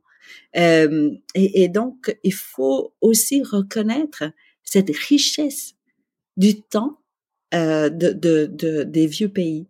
Et, euh, et le Québec en profite aussi grâce à la c'est- je pense que ça fait partie de la singularité québécoise et donc de cet art du vivre ensemble. C'est que justement toute cette complexité et cette histoire que le pays n'a pas dans, dans, dans son histoire, il l'apporte et pour le coup il l'apporte haut euh, avec et avec beaucoup de fierté par l'intermédiaire de la langue. Je crois que c'est 8 millions de francophones dans un océan de 360 millions d'anglophones. Il faut se battre au, quotidien, il faut porter cette histoire linguistique avec tout ce qu'elle va derrière et la faire vivre au quotidien avec en plus un, pays, c'était l'autre grande différence que, Jean-Marc pointait. Euh, le, Québec, même dans le continent nord-américain, est la partie du, du, du de cette partie du monde où il y a le moins d'écart entre les populations les plus pauvres et les populations les plus riches. Et ce vivre ensemble, qui est si fort, il, semblerait qu'il passe aussi par cette forme d'homogénéité de, de, la population, et donc du coup du fait que, puisqu'on est un peu tous pareils, on ne se juge pas, on ne porte surtout pas négativement, au contraire, on va s'encourager puisque la victoire de l'un, le succès de l'un, c'est forcément, puisqu'il fait partie de notre groupe, c'est forcément le succès de tous. On le porte, on l'encourage. S'il se casse la gueule, on le rattrape. Oui. Euh, et, euh, et du coup, ça fait que intellectuellement, je sens ici, et c'est pour moi c'est la plus grosse différence, il n'y a pas le poids de l'autocensure. Non en France aujourd'hui, la réalité, c'est que si on regarde tant dans les textes que dans les organismes et tout, tout est possible. Il y a certains, notamment beaucoup de start-upers l'ont compris quand ils regardent, tout est possible. On peut tout faire. Mais on s'interdit de faire tellement de choses à cause du poids de, l'histoire, de, de nos préjugés, tout ça et tout. Il n'y a pas ça ici. Non. Vous imaginez, ma maison, elle n'a que 100 ans. Et déjà, on considère qu'elle est... C'est une vieille maison ici. Oui, qu'on doit demander permission pour, ben voilà, pour faire... historique. Alors que j'étais en France et je sais pas trop, c'était dans une vieille maison et puis ça faisait juste partie de, ouais, 200 ans, 300 ans, ce mmh. n'était même pas considéré comme une vieille maison. Ah oui, parce que pour être une vieille maison, il faut de l'âge et puis un style. Voilà, il faut oui. de choses. C'est ça. Alors que, oui, alors que nous, 100 ans, c'est déjà une vieille maison et, euh, et on en prend soin et on est très. Euh, et je me souviens, à un moment donné, j'étais en Italie et euh, j'ai dit à mon mon éditeur, j'ai dit ah il faut que tu viennes cette année parce que nous célébrons le 375e anniversaire de Montréal. Tu sais, c'est une des très des plus vieilles villes, voilà, au Canada et tout. Et de moi parce qu'on était assis à côté d'une sculpture qui avait 2000 ans. et voilà. Et écoute, tu vois la sculpture à côté là? Et, euh, et donc c'est euh, c'est donc on ne peut presque pas comparer. Euh, c'est mmh. presque injuste de comparer le, le Québec avec les autres pays, des, des, vieux pays. et je crois qu'il faut, ouais, je sais qu'on a parlé de, de la France avec ses contraintes et tout ça. Mais euh, attendez, euh, cette richesse-là euh, ne, ah bah. ne, peut pas se bâtir en, en 100 ans. Hein. C'est, des, des milliers d'années, je dirais même. Mais, ouais. la, mais, mais, la force du Québec aujourd'hui, c'est probablement de ne pas avoir ce poids-là. Voilà, c'est sûr que l'histoire qu'il y a, qui en Europe et, et, et, notamment en France, moi qui, moi qui suis un, un, un féru d'histoire et, et, et d'histoire des gens et tout. Enfin, c'est la France, c'est fabuleux pour ça. Voilà. Enfin, on peut pas aller dans n'importe quel petit village. Il y a des histoires. On en parlait, on en parlait tout à mm-hmm. l'heure euh, avant de commencer l'émission. Il y a des histoires formidables à raconter. Il y a des, il y a des choses à savoir. Voilà. Euh, mais il n'y a pas Québec, forcément ici. Ouais, mais le Québec en ce moment, bah, tout le pays en fait, euh, l'exercice que nous devons faire aujourd'hui, c'est de justement retourner derrière avant que le Québec soit Québec, c'est-à-dire chez les autochtones, ceux qui étaient mmh. dans ce pays avant nous, et d'apprendre leur histoire. Parce que cette ouais. histoire, euh, à la base, est millénaire. Plusieurs fois millénaire. Mais c'est ça. Mais... Et c'est là où, aujourd'hui, on, on doit retourner en arrière. Pourquoi faire? Pour embrasser toute cette richesse et faire de nous, justement, la complicité de notre histoire et l'enrichir. Mmh. Et, et, donc ajouter tous ces milliers d'années à, à, la à l'histoire du Québec. Oui, à l'histoire mmh. du Québec. C'est vrai. Parce que parce qu'on a aussi la richesse de, de, de ces milliers d'années euh, qu'on a oublié ou sinon qu'on a écarté. Euh, qu'on a essayé d'écarter pendant très longtemps. Ouais, Nous avons le, la possibilité aujourd'hui et le devoir aussi euh, d'aller chercher cette richesse. Mmh. C'est sûr qu'aujourd'hui, sur ce que je constate, parce que je me, dès mon arrivée, je me suis beaucoup intéressé avec euh, à cette histoire autochtone. Parce que c'est le mot qu'on utilise au, mmh aujourd'hui, même s'il me plaît pas plus que ça. Euh, bon, je le, je le, préfère au mot indien, mais voilà, qui, euh, qui est vraiment une horreur. Euh, ouais. les premières nations, vous pouvez. C'est ça. J'ai page 132 du livre de Michel Jean, que j'espère recevoir à ce micro euh, prochainement pour discuter de ça, j'ai trouvé la réponse. En fait, euh, les deux mots qui me qui me plaisent pas sur cette sur ce sujet-là depuis le départ, parce que moi aussi euh, j'aime bien les mots. Euh, alors le mot indien, voilà, qui est une horreur parce que parce que il, il c'est un mot négationniste pour moi. Un, mmh euh, c'est un mot qui est basé sur une erreur. Ce qui est passé, en gros, c'est des mecs qui cherchaient les Indes, ils se sont pointés ici. Euh, en fait, ils se sont gourés parce qu'ils savaient pas lire la carte. Mais du coup, ils ont décidé que que les gens qu'ils avaient croisés c'était les Indiens. À la limite, why not? C'est-à-dire que tu crois vraiment que tu es en Inde. Pendant un petit moment, tu tu te gourres et tu les appelles des Indiens parce que tu penses que tu es en Inde. Ok, sauf que bon, on peut considérer que quelques mois, quelques années, ou quelques siècles plus tard, on on aurait pu se rendre compte qu'on s'était gouré, qu'on avait le droit de les appeler autrement. Ouais, et il n'y a pas de cannelle. c'est ça, exactement. Mais ça, mais euh, c'est comment dire, c'est ça peut paraître anecdotique cette euh, cette petite colère sur le sur, sur le mot indien, mais elle n'est pas anecdotique. Imaginons ce que seraient les États-Unis aujourd'hui si les premiers peuples on les appelait des Américains, ce qu'ils sont véritablement, des Américains. Aujourd'hui, les Américains aux États-Unis, c'est le peuple blanc. Et, le problème des Américains, c'est que on a, ils considèrent que Américains c'est eux, alors que l'Amérique c'est c'est pareil. Voilà, c'est les Américains, mais c'est les États-Unis. Les autres, bah, c'est quoi les autres? Voilà, Non, c'est très c'est très comme ça. Donc le, le, mot indien ne, ne me plaît pas et, et voilà. Et, et le mot autochtone, qui est celui qui est utilisé dans les médias ici partout, il est technique. Alors oui, il fâche pas, il fâche pas, mais, mais il est technique, il est froid, et un mot, euh, voilà, un mot technique et froid pour, euh, pour, euh, pour, pour des humains, et des humains avec une telle richesse en plus, et c'est tellement dommage. Et donc en, en page 132 euh, du, euh, du premier livre de Michel Jean que j'ai lu, alors qui est pas son premier livre, mais qui est le, le, le, mm. le dernier que j'ai lu, qui s'appelle Koukoum, il parle de premier peuple et j'ai trouvé mon mot déjà parce que parce que premier euh, ça les ça les replace dans l'histoire. Voilà. Ils étaient là en Prums les amis. Euh, remettons les choses. Peuple est-ce que c'est peuple avec un S? Donc on parle de population on parle d'humain et on parle de diversité.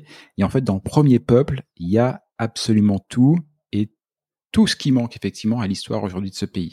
S'il y a peut-être une fracture dans le vivre ensemble, pour reprendre, essayer de rebondir sur le, sur le titre de l'émission aujourd'hui, c'est, elle est peut-être là. La, la fracture sur le vivre ensemble au Québec, c'est les premiers peuples. Oui, et euh, il y a un poème de Hélène Leclerc euh, qui le dit si bien. Un petit haïku de rien qui dit euh, Grand-mère Inou visite chez sa petite fille avec traductrice. Hmm. Tout y est voilà la plus grande blessure de ce pays, je vous dirais.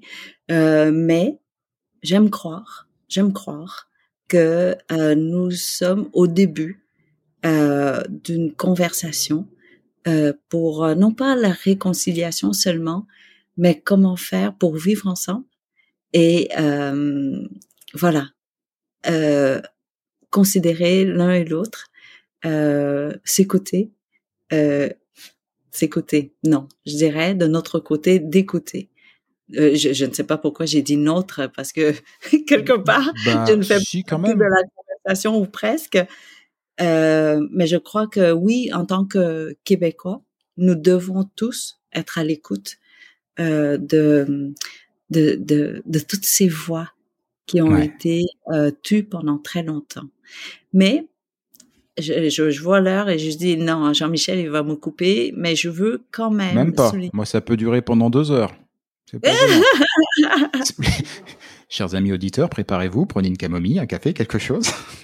ah non, c'est parce que j'allais vous raconter l'histoire de euh, une anecdote en fait, et c'est là où je, quand même, peut-être qu'on n'est pas très bon pour reculer en arrière, mais on avance quand même très bien. On, avance mieux qu'on recule pour le moment, d'accord? Et, euh, et je, je, vous raconte un, petit moment dans ma vie, une tranche de vie en fait, qui souligne euh, cette ouverture du Canada vers le vers le vivre ensemble et dont je suis vraiment très très fière.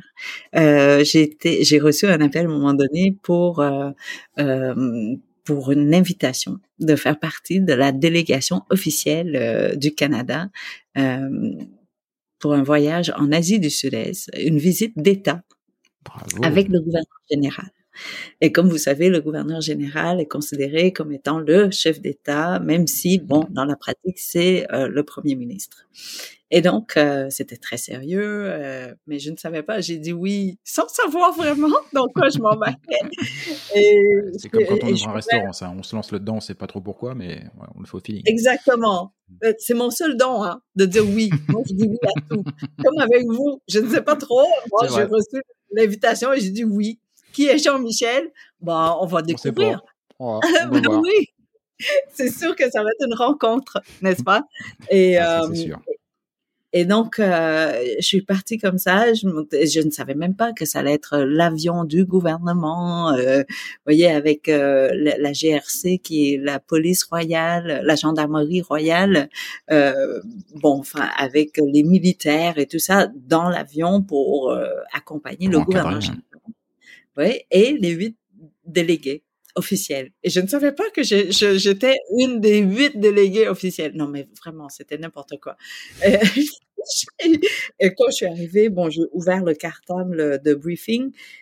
Et là, j'ai lu le, le, la bio, le CV des sept autres délégués, et je me dis non mais, mais pourquoi je suis ici? Et je, et c'était tellement impressionnant que je n'ai pas osé poser la question pourquoi j'étais invitée. Vous voyez, parce que je me dis, mais il n'y a pas de réponse. je, vais, vais pas le dire parce qu'ils vont se rendre compte sinon que je suis une usurpatrice.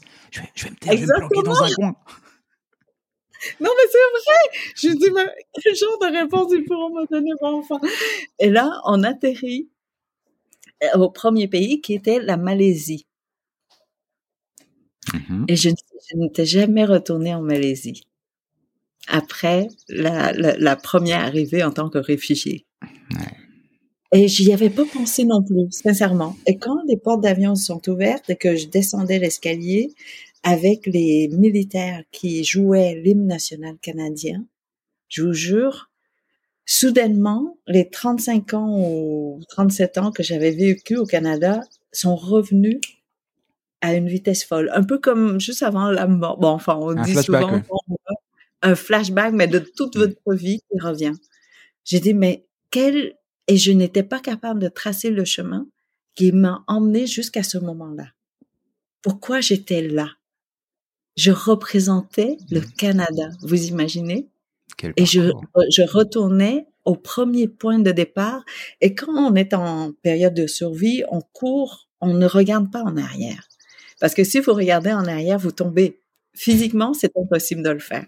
Et donc, moi, je, je, n'avais jamais regardé en arrière pendant toutes ces années-là. Et là, j'étais obligée parce qu'on est retourné hmm. à notre premier point de départ de, de après le Vietnam. Du, ouais. et, et, là, c'était ah, mais je n'avais jamais été aussi, aussi fière de mon pays, de dire quand même, hein, ce pays qui a pris une réfugiée pour représenter euh, ce qu'est le Canada. C'est extraordinaire, non? Et là, j'étais émue, j'étais fière de mon pays. Et, je crois que c'était le premier moment où je réalisais l'immensité de mon pays, hein, de, de, de, du mmh. cœur de mon pays. Et là, bon, enfin, on y va. On était reçu par le roi de la Malaisie. On rentre là, l'opulence, vous imaginez? Et là, on m'a assise à côté du juge en chef de la Cour suprême du Canada. Euh, non, du, pas du Canada, de la Malaisie. J'ai dit, oh non, mais là, je n'ai rien à dire. Et j'ai rien à lui dire à ce monsieur, moi. Non, mais qu'est-ce que je, qu'est-ce que je fais là? Et parce que j'étais la seule avocate des huit, ou sinon qui avait une formation en droit, bon, enfin. Et là, je me dis, ah, Kim, ah, réfléchis, réfléchis. Avant même, donc, je commençais à faire une liste de sujets qu'on pouvait aborder. Et là, tout de suite, la première chose qu'il m'a dit, c'est, bonjour, alors, est-ce que c'est votre première visite en Malaisie? Euh, comment répondre? Oh, la question. J'ai dit, eh ben, euh, oui et non. Alors, visite, oui. Euh, Malaisie, non. Non, voilà. bah, la première fois, j'étais, euh, euh, voilà, et là, il a compris tout de suite, en fait, que voilà, je faisais partie des mmh. bold people. La tension est montée parce que il y avait énormément de vols et de viols en mer à l'époque quand bah on mmh. Donc, il ne savait pas, il ne connaissait pas mon expérience, il ne connaissait pas mon point ah, de vue. Ça peut jeter un froid, c'est sûr. Ouais. Et là, il y a eu un, oh, les épaules qui euh, hein, qui ont euh, qui qui se sont euh, comment dire euh, qui ont durci hein, sur le coup tout de suite comme ça. Et j'ai dit écoutez j'aimerais au nom de tous les Vietnamiens vous remercier d'avoir reçu 252 000 réfugiés vietnamiens sur votre territoire. Merci beaucoup de l'avoir fait. Et l'attention ouais, on s'assoit. c'est bon voilà. Oh et c'était et euh, il avait ma bio devant lui et il a dit comme ça vous êtes avocate? Euh, je dis oh non j'ai arrêté j'ai arrêté de payer le barreau vous savez ça coûte cher il y avait des assurances bla bla bla. Et le mec il dit non mais elle est folle quoi, de m'expliquer ces détails. Il dit mais euh, vous avez travaillé comme avocate. Je dis oui, mais pas très longtemps, seulement cinq ans, donc je peux pas prétendre que je suis vraiment avocate. C'est très peu d'expérience. Et puis en plus, euh, j'étais plutôt envoyée euh, sur un projet, euh, euh, voilà, où on travaillait avec les dix conseillers du premier ministre du Vietnam sur les politiques de réforme. Donc j'étais avec un bureau montréalais, mais on avait le mandat de travailler avec eux. Donc c'était pas vraiment le droit droit, c'était plutôt au niveau policies, qui est stratégie politique et tout ça. Et, et, et donc, euh, oui, je suis pas vraiment avocate. Et il dit, non, mais elle est folle que cette fille. Pourquoi encore m'expliquer toutes ces histoires? Et donc, elle me dit, oui, mais vous avez étudié en droit. J'ai oui, oui, bah tout à fait ça. Oui, j'ai étudié en droit. Elle dit, alors, expliquez-moi, comment est-ce que les Québécois vivent vivent euh, la dualité des deux systèmes de droit, sur le droit civil et la common law, dans leur quotidien? Et je ne me souvenais plus de mon cours. Hein. Je et qui, qui, qui vous dites? Oui, la dualité des deux grands systèmes. Non, non, mais je n'ai aucune idée. Vous et donc, j'allais euh, chercher un verre? Et donc, j'ai pris le mot quotidien, vous voyez, dans sa phrase, mmh. au quotidien. J'ai dit, vous savez, dans le quotidien, la plupart des Québécois ne savent pas qu'il y a deux systèmes parce que parce que c'est très fluide. Ah non, mais c'est pas une, réponse d'avocate. D'avocate, oui, ça c'est sûr, c'est pas très. Euh, n'importe quoi. Et donc il a arrêté de me parler. Et, euh, et après un moment, il relisait la bio et il retournait et il dit Mais dites-moi, madame, quel est votre rôle dans cette délégation? Bah, Justement, je comptais sur vous pour me le dire. oui, voilà. Et je n'avais aucune idée. Et donc j'ai dû inventer, j'ai, voilà, j'ai inventé une réponse. J'ai dit ah vous savez, au Canada il y a plusieurs critères à respecter. Le premier, il faut toujours qu'il y ait une femme au moins dans une délégation. Et je suis la femme des huit. Et il faut quelqu'un du côté francophone. Et je suis la québécoise des huit. Il faut aussi une minorité visible et je suis ici en Asie, je ne suis pas très visible, mais au Canada, oui. Alors, je fais partie de la minorité visible. Il faut quelqu'un qui est en art et culture. J'ai écrit un petit livre et puis voilà, maintenant je suis art et culture. Et puis, il faut aussi quelqu'un avec un handicap. Et je suis plus petite que tout le monde au Canada. Et donc, euh, voilà, je suis height challenged, comme je disais en anglais. Et donc, le Canada économise beaucoup d'argent euh, à, moi. Oui, parce que c'est une chambre d'hôtel au lieu de cinq, une bouche à nourrir. les cases. Ouais, voilà. Et, et donc là, il a vraiment arrêté de me parler pour la soirée. Et le lendemain, euh, j'ai fait le rapport hein, à, à, toute l'équipe et au gouverneur général. J'ai dit, écoutez, je ne sais pas si ça va rebondir, ce que j'ai dit, mais voilà. Et, euh, et tout le monde a ri, mais il y a personne qui a vraiment qui m'a corrigé ou réajusté le tir ou quoi que ce soit. Donc, je crois que j'ai mis le doigt sur mon rôle, mais je suis très fière de ce rôle parce que j'ai eu la Ah, chance même de dire à la Malaisie que pour nous, la femme est importante. Euh, On, on est une société empathique et inclusive. Donc, on fait un effort pour inclure tout le monde, pour inclure le plus de monde possible. Et on fait attention à nos minorités, à ceux qui sont plus vulnérables, à ceux qui n'ont pas eu la même chance. Euh, et, et, et je crois que ça décrit, ce, cet exemple-là décrit vraiment qui nous sommes en tant que pays. Et, et c'est pour ça que je suis très fière de ce pays. En- ne serait-ce que juste l'accès pour les personnes handicapées.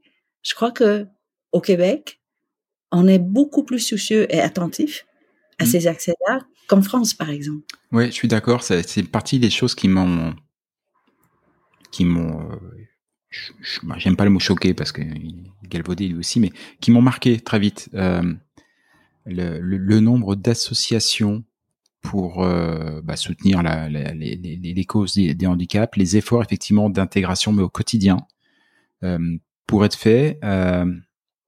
Ça, bon, je sais que l'autisme est un est, est, est, est- est un sujet, euh, est un sujet, et c'est c'est- pas euh, c'est pas un sujet, c'est au cœur de la société. Oui, Euh, ça fait vraiment partie du du quotidien. et on peut très bien dire hein, pourquoi construire une rampe pour peut-être deux personnes qui vont l'utiliser pour tout, tout, Mm. tout le bâtiment? À quoi sert de dépenser tout cet argent pour deux personnes? Et c'est vrai, quand on calcule pour, au, au niveau argent ou Oui, c'est investissement, ridicule. il y a, oui, il n'y a aucune En termes logique. de que- ROI, retour sur investissement, c'est ridicule. Oui, si ce n'est que c'est de l'investissement humain. il faut calculer autre chose. On ne réalise pas que tous ceux qui n'ont pas utilisé la rampe voient la rampe. Et ça, c'est une leçon d'em- d'empathie ou un rappel d'empathie à tous les jours. Hmm. Et c'est ça qui nous purifie. Et c'est ça qui rend notre société douce et tendre et aimante. Et c'est Et ça le c'est vivre ensemble. qu'on ne calcule pas. Vous voyez? Et, et, et, et, je- mais inconsciemment, c'est là. Et c'est pour ça que cette société, elle est, on est construit par tous ces petits détails. Mm. On ne le réalise pas. Elle est marrante cette émission. J'avais dit que l'émission serait chouette. Je suis pas déçu. Elle a commencé le, le ce rapport au vivre ensemble, qui sied si bien au Québec et au Canada, a commencé par un par un hug et va se terminer par une par une rampe. Mais je suis je suis assez d'accord. C'est c'est très significatif. Le, Oui. le, le vivre ensemble, c'est du quotidien. C'est pas du, du concept. C'est c'est du vécu et et, et ce vivre ensemble ici, bah ça, ça, amène des, des, des- des petites filles vietnamiennes euh, passées par les, par les camps de Malaisie et les boat people à un jour monter dans un avion, euh, dans un avion du gouvernement et, et revenir en Malaisie comme euh, représentante de ce qui est devenu son pays. Oui. Voilà. Et Et- je le porte tellement fièrement. Et je suis tellement, voilà, je suis fière du Canada, quoi. Je suis fière de, de notre pays. D'abord parce que, bon, euh, j'ai, j'ai pas fait de recherche, hein, mais euh, comme ça, j'ai l'impression qu'il y a très peu de pays dans le monde qui prendraient une réfugiée pour représenter son pays juste quelques années plus tard. C'est, c'est pas beaucoup. C'est sûr, quand je dis 35 ans, ça semble très long, hein, mais c'est pas très long Ah non, dans, c'est fou. Non, mais c'est dans la vie d'un pays. quel symbole, Euh, moi je trouve. Quel symbole. C'est, Et euh, euh, donc vous imaginez, c'est euh, on, on a on a ce souci-là.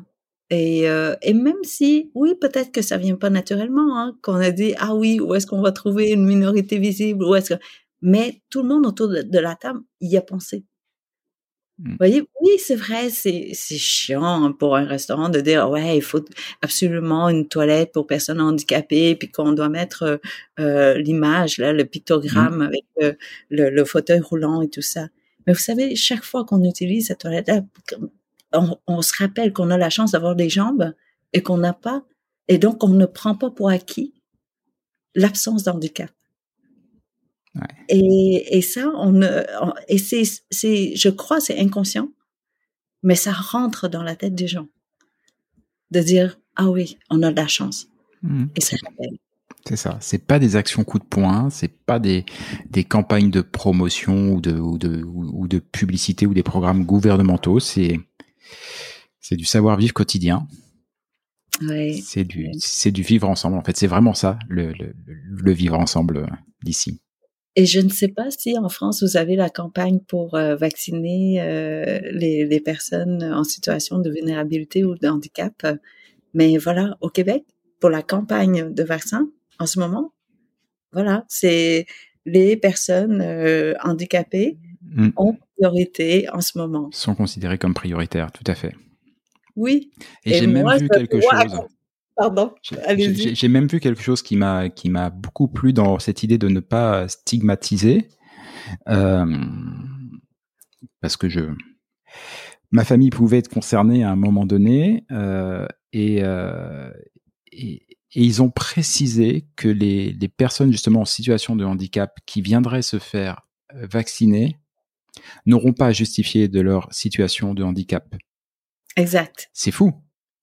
C'est aussi la, la confiance qu'on accorde à chaque citoyen individuellement et donc collectivement, de, de se dire, évidemment, il y a des, il y a des handicaps évidents parce qu'ils sont visibles et qui ne prêtent pas à contestation, mais on sait, tous ceux qui s'intéressent à la question savent que c'est quoi, 15, 20% de ceux qui portent des handicaps. La plupart des handicaps sont, sont, sont invisibles et euh, c'est souvent ceux-là d'ailleurs qui portent le, qui, qui, en tout cas en France, euh, pour un pays que je connais, qui, qu'on, a un rapport à la société les plus compliqués. Euh, voilà. Euh, on est sourd, ça ne se voit pas forcément. Mhm. Et, euh, et si on n'en porte pas les stigmates, c'est qu'on n'est pas vraiment, euh, c'est qu'on n'est pas vraiment handicapé. Donc devoir le justifier, quelque chose de fatigant, devoir montrer sa carte parce qu'on prend la caisse euh, prioritaire handicapé, c'est fatigant. Euh, et ben ici on leur a dit, vous savez quoi? Venez, vous n'aurez pas à justifier, on vous fait confiance. Oui. Prenez votre vaccin. Parce qu'il y a, il y a plein de gens qui sont, euh, ben, euh, enfin, je, je prends un exemple, les autistes de haut niveau, ça ne paraît pas à première Mhm. vue. Tout fonctionne, tout semble fonctionner normalement, mais vous n'avez pas à apporter une, une lettre du Une médecin ou quoi que ce soit, rien. Vous y allez tout simplement. C'est c'est fou. Donc moi, je vais pouvoir y aller avec mon fils en tant qu'aidant naturel pour recevoir le vaccin en même temps que lui. Euh, mais donc, c'est grâce à lui que, Bah, que j'ai un eh. rendez-vous. Comme quoi Hein? Comme quoi quand- Ah, il sert beaucoup. Comme passe-partout. Mais vous savez, pour aller à la ronde, euh, bon, je, je vous dis la ronde, mais en fait, dans les jeux, là, les, les centres, euh, comment on dit ça, les amusement. Les parcs d'attractions, les Oui. fêtes foraines, et voilà. La, Ouais, ronde, c'est une, une super parc d'attractions avec plein de roller coasters, enfin des grands vides, des choses comme ça et tout, euh, Ouais. qu'il y a sur une des îles qui borde qui, qui borde l'île de Montréal. Et euh, Alors, quand vous êtes autiste, enfin, pour plusieurs handicaps, mais je, je parle de, de, de, de mon cas qui est euh, avec un fils qui est autiste, ils ont beaucoup de difficultés à attendre. Ils comprennent pas la ligne du temps et tout ça, et ça peut devenir un peu compliqué. Et donc, les autistes euh, peuvent recevoir une passe prioritaire. Donc, ils rentrent par la porte de sortie. Et donc, mon fils aîné aimait beaucoup accompagner oui. son ah ouais, c'est ça, c'est sûr, ouais, ça c'est sûr. Ouais. Ouais, je me aucune souviens, attente. J'ai- eu une fois ça euh, dans un parc d'attractions en France. Alors non pas pour une, euh, un, un handicap euh, comme, comme l'autisme, mais simplement parce que j'étais en béquille. Euh, voilà. Et effectivement, on me faisait passer en priorité pour pas que j'attende une heure ou une heure et demie euh, dans les quelques manèges auxquels j'avais le droit, parce que la plupart des cas avec des béquilles, on ne pouvait pas, y accéder. Mais du coup, tous ceux qui m'accompagnaient, bizarrement, ce jour-là, ils étaient très nombreux, passaient en priorité. Oh, ça va, j'étais très populaire ce jour-là. Je crois qu'on m'a payé des coups à boire à la fin de la journée. Exactement. Mais c'est quand même étrange. Dans ce pays, vous avez juste besoin de mettre un petit fil. Et tout le monde attend derrière le fil. Ah oui, ça c'est fou ça. Je vous parle même pas d'une grande corde de sécurité ou quoi que ce soit. Mm. Mettez juste un petit fil de rien et tout le monde va respecter. Et je me souviens une fois où le fil était là un peu accidentellement. Ce n'était pas pour bloquer les gens. Mais tout le monde en a attendu derrière le fil. Et à un moment donné, quelqu'un est sorti, mais pourquoi vous attendez? Il dit, ben, il y avait un fil. C'est ça. C'est ça. le Québec. Mais c'est sûr que de l'autre côté, vous savez, il y a il y a peut-être, hein, on peut avoir l'impression que euh, c'est une société plus difficile d'accès pour euh, pour être, pour, pour s'approcher des gens. Euh, ma belle maman qui dit euh, euh, ah ben il était déjà 21 heures donc j'ai pas osé vous appeler. Non mais chez les Vietnamiens on appelle alors qu'on veut. D'accord? Même à 2 heures du matin, si j'ai besoin de toi, je t'appelle. Il n'y a pas ce, cette retenue. En fait, le respect de, de, de l'autre, de la bulle de l'autre. Mais euh, au Québec, oui, beaucoup. Donc, euh, Mais cette retenue, d'ailleurs, au Québec, on la retrouve. Euh, faisait un peu écho tout à l'heure à, à, l'anecdote sur euh, sur ce repas euh, en, en, Malaisie, parce que je trouve qu'il y a les, les artistes québécois, les personnalités québécoises, dans leur immense majorité, font preuve de beaucoup de retenue, parfois même, de mon point de vue, un peu trop. Euh, J'en discutais avec Isabelle, euh, Isabelle Hudon, euh, justement. Je disais, c'est marrant quand on regarde les acteurs, les, les, acteurs américains, on se rend compte que tous les bons acteurs américains sont canadiens, mais personne ne le sait. C'est un peu comme les chanteurs français qui sont soit belges, soit québécois. voilà, mais on le sait pas tout le temps. Alors évidemment, tout le monde sait que Céline, elle est québécoise, hein, Céline. Mais, bah mais, mais, pour les autres, on le sait pas. Et, et certains d'ailleurs ont un, ont un talent tel où on se dit mais bordel de moi-même, s'ils se mettaient un poil plus en avant, s'ils étaient un peu moins un, ils auraient des carrières de fous et de fous. Euh, oui, Céline Dion a une carrière incroyable, mais parce que parce que René Angélil a décidé de la mettre en avant. Il a fait tout le boulot pour elle parce que c'est ici c'est pas naturel. Les gens sont contents de ce qu'ils ont, ils se satisfont de ce qu'ils ont, ils le partagent, mais on ne l'exhibe pas. Bah, mais parce que vous savez, le mot ambition, est péjoratif. Être mmh. ambitieux au Québec est péjoratif. Être riche euh, financièrement est c'est négatif, c'est péjoratif. Euh, étrangement. Mmh. Donc, est-ce que c'est culturellement euh, à cause de la religion ou euh, je, je, je, ne sais pas pourquoi, mais aux États-Unis, bah c'est le contraire. Si vous êtes un grand homme d'affaires, voilà. Donc, mmh, il a réussi en affaires, donc il doit être extraordinaire. C'est le dieu, euh, voilà, euh, tout craché. Mais je reviens justement, c'est, c'est, pour moi, c'est assez, euh, c'est pour ça que j'en parlais, c'est assez symptomatique de cette notion du vivre ensemble. Dans, dans le vivre ensemble québécois, il y a, de manière un peu tacite, un espèce de pacte d'unité de la population québécoise. Et dans cette unité, il y a une, une, une, une, égalité, une unité de, de statut un petit peu. Alors évidemment, il y a des gens qui sont plus connus que d'autres, il y a des gens qui sont plus riches que d'autres, et il y a même des gens plus ambitieux que d'autres. Mais il y a des limites. Mon ambition ne doit pas écraser ou, ou ma réussite ne doit pas être un miroir d'échec pour les autres. Et du coup, on se limite. Ouais. On se limite. Et je vois ici beaucoup d'artistes où je me dis, mais non, quand j'entends une voix pareille, quand, quand je vois un savoir-faire pareil, ou quand je lis des livres pareil, euh, comment ça se fait que je le savais pas avant, que j'en avais pas entendu parler avant? Parce qu'il y a une, cette forme de, de retenue, un petit peu, qui est très dans le pour préserver cette unité et se vivre ensemble. Pour ça que je voulais absolument faire une émission qui s'appelle Vivre ensemble, même si le titre m'a été suggéré par encore une fois Isabelle Hudon. Comme quoi, hein. Sang, ne saurait mentir. J'espère qu'elle écoute l'émission au moment où elle sera diffusée. Alors, je crois pas qu'elle sera encore revenue au Québec parce qu'on a appris récemment qu'elle était, qu'elle qu'elle était nommée à la tête de la BDC. Ah oui, quand est-ce qu'elle va, arriver? Je crois que c'est cet été. C'est cet été. Là, l'émission sera au moment où on enregistre diffusée dans trois semaines, je crois. Donc, parce que j'allais lui envoyer, j'allais lui envoyer un petit bouquet, mais je sais pas si elle est déjà partie. non, non, je crois qu'elle n'est pas encore partie. Non, elle n'est pas encore partie. Il y a encore de la, de la, passation à, à, traiter. Puis bon, je pense que mes amis français sont, sont pas pressés de la voir partir, donc euh, à mon avis, ils la retiennent avec leurs petits bras musclés en ce moment. Euh, oui, parce que les Français ont des petits bras très musclés. oui, je pense que votre président euh, aimerait qu'elle reste, mais bon. Oui, je pense, je pense. Puis euh, globalement, sur ce que je sais, tous ceux qui la connaissent, je crois, ils aimeraient bien qu'elle reste. Euh, mais non, elle revient, elle revient au pays. Et voilà, et ici, ça crée. regardez un petit peu ce qui se lit dans la presse et tout, vous verrez que ça, ça crée un vrai mouvement de, bah, de joie globalement, parce que on, en parlait tout à l'heure. Sur, euh, pour en revenir à Isabelle, euh, la plupart des commentaires euh, que j'ai vus sur sa nomination à la tech de la de, la Banque du Canada, donc de, la BDC, l'équivalent un peu de la BPI pour pour, pour nos amis français. alors évidemment, il y avait des commentaires sur oui, une grande chef d'entreprise, une femme, une vision, plein plein de choses positives comme ça. Mais le commentaire qui revenait tout le temps, c'est qu'est-ce qu'on est content qu'elle revienne au pays? En gros, qu'est-ce qu'on est content qu'elle rejoigne la communauté et qu'elle fasse un nouveau parti, même si je pense qu'elle le faisait partie, mais de se vivre ensemble. Qui est, voilà. C'est très familial, c'est très, ouais, c'est très, euh, je, ne sais pas, oui, on est comme dans un cocon. Euh, et probablement en raison géographiquement et culturellement de se retrouver sur ce petit bout de, mmh. euh, non, un grand bout de territoire. Ouais, c'est un grand bout de terre quand même.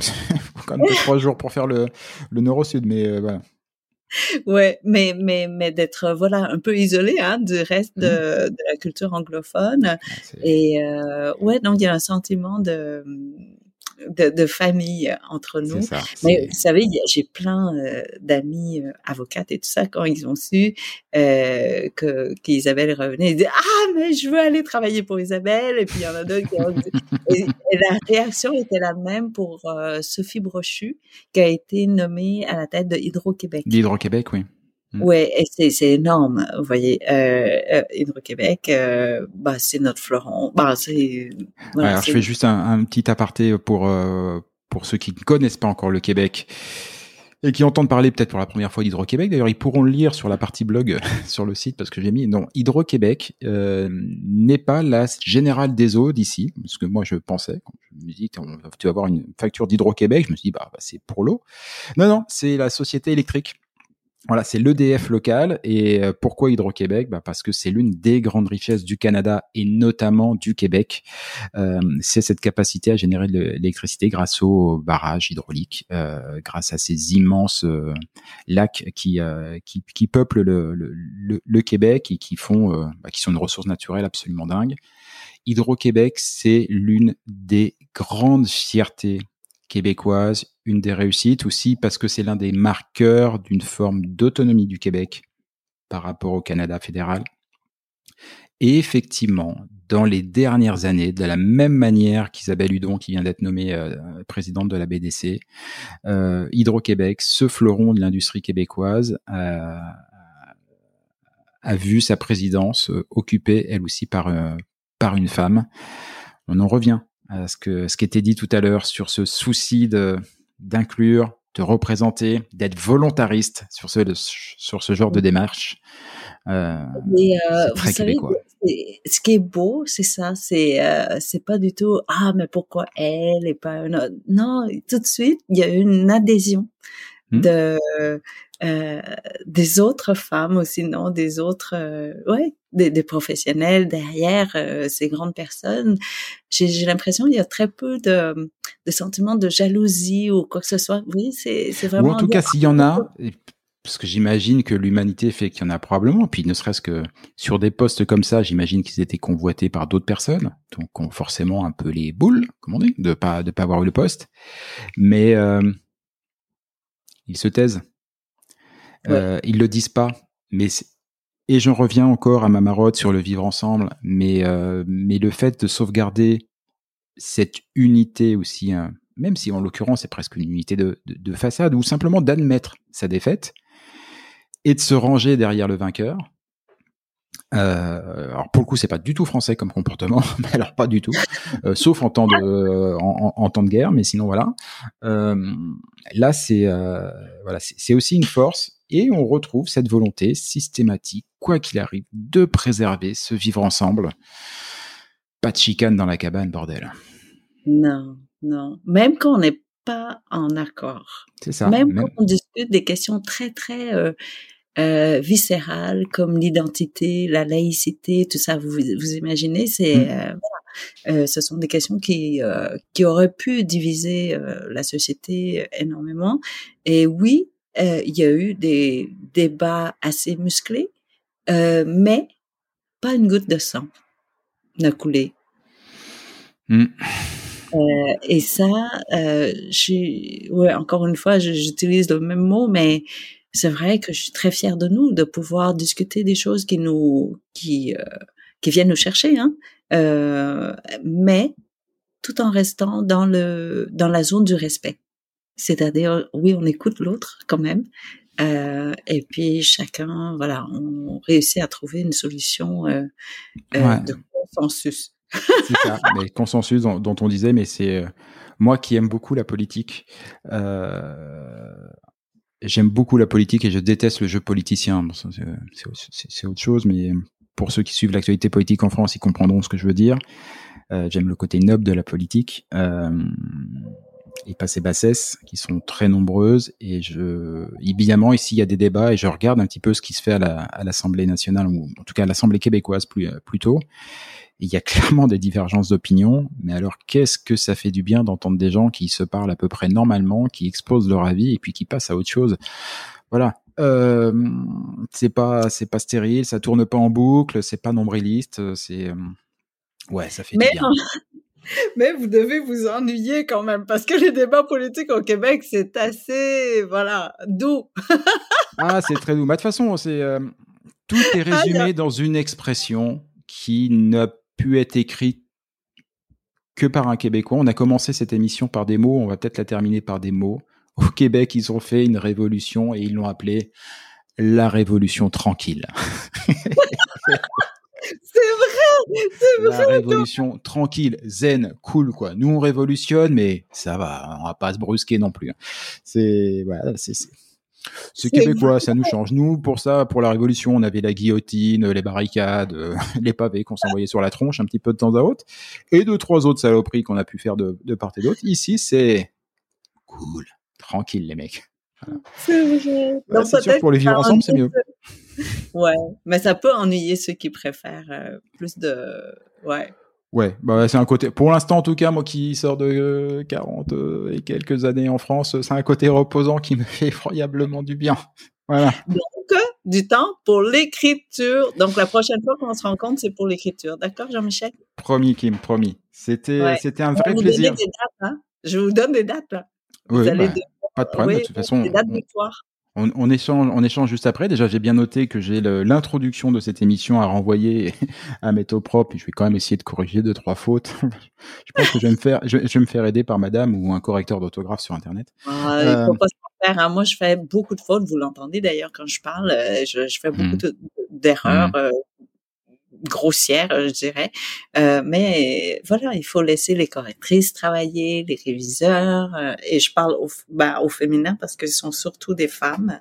Alors, euh, oui. Ça marche. Pas de souci. On fait ça et, et on donne des dates. Et, et, on, et, on, va tâcher de parler de trois trucs. Merci beaucoup. Oui, merci beaucoup. C'était vraiment agréable. À très bientôt et merci pour tout. À bientôt. Merci.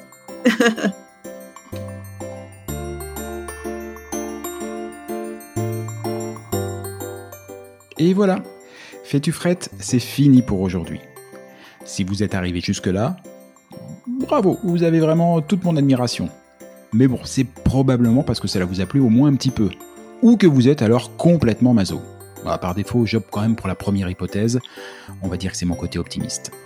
Alors s'il vous plaît, rendez-moi service. Partagez ce podcast, parlez-en à vos amis, abonnez-vous et surtout, surtout, donnez-lui une note.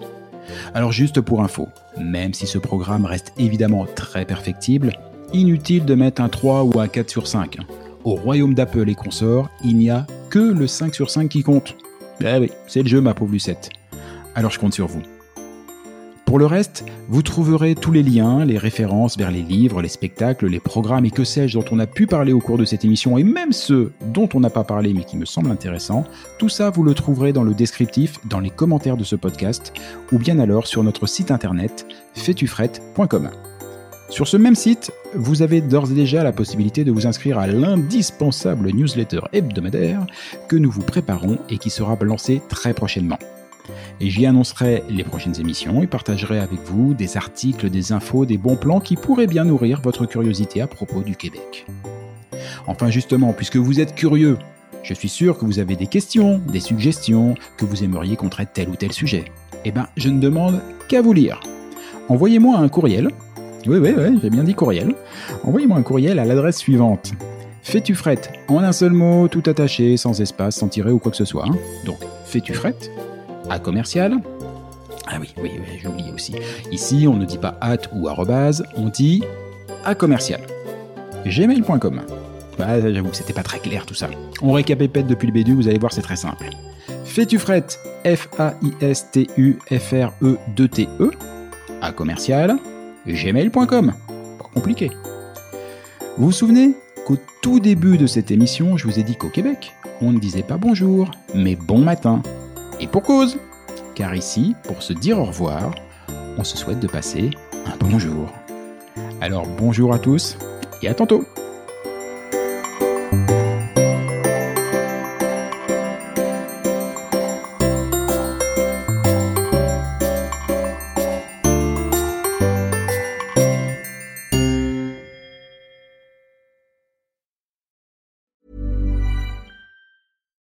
deserves the best, and there's no better place to shop for Mother's Day than Whole Foods Market. They're your destination for unbeatable savings, from premium gifts to show-stopping flowers and irresistible desserts. Start by saving 33% with Prime on all body care and candles. Then get a 15-stem bunch of tulips for just $9.99 each with Prime. Round out Mom's menu with festive rosé, irresistible berry chantilly cake, and more special treats. Come celebrate Mother's Day at Whole Foods Market.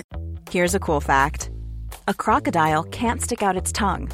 Another cool fact you can get short term health insurance for a month or just under a year in some states. United Healthcare short term insurance plans are designed for people who are between jobs, coming off their parents' plan, or turning a side hustle into a full time gig. Underwritten by Golden Rule Insurance Company, they offer flexible, budget friendly coverage with access to a nationwide network of doctors and hospitals. Get more cool facts about United Healthcare short term plans at uh1.com. Mom deserves the best, and there's no better place to shop for Mother's Day than Whole Foods Market. They're your destination for unbeatable savings, from premium gifts to show-stopping flowers and irresistible desserts. Start by saving 33% with Prime on all body care and candles. Then get a 15-stem bunch of tulips for just $9.99 each with Prime. Round out Mom's menu with festive rosé, irresistible berry chantilly cake, and more special treats. Come celebrate Mother's Day at Whole Foods Market.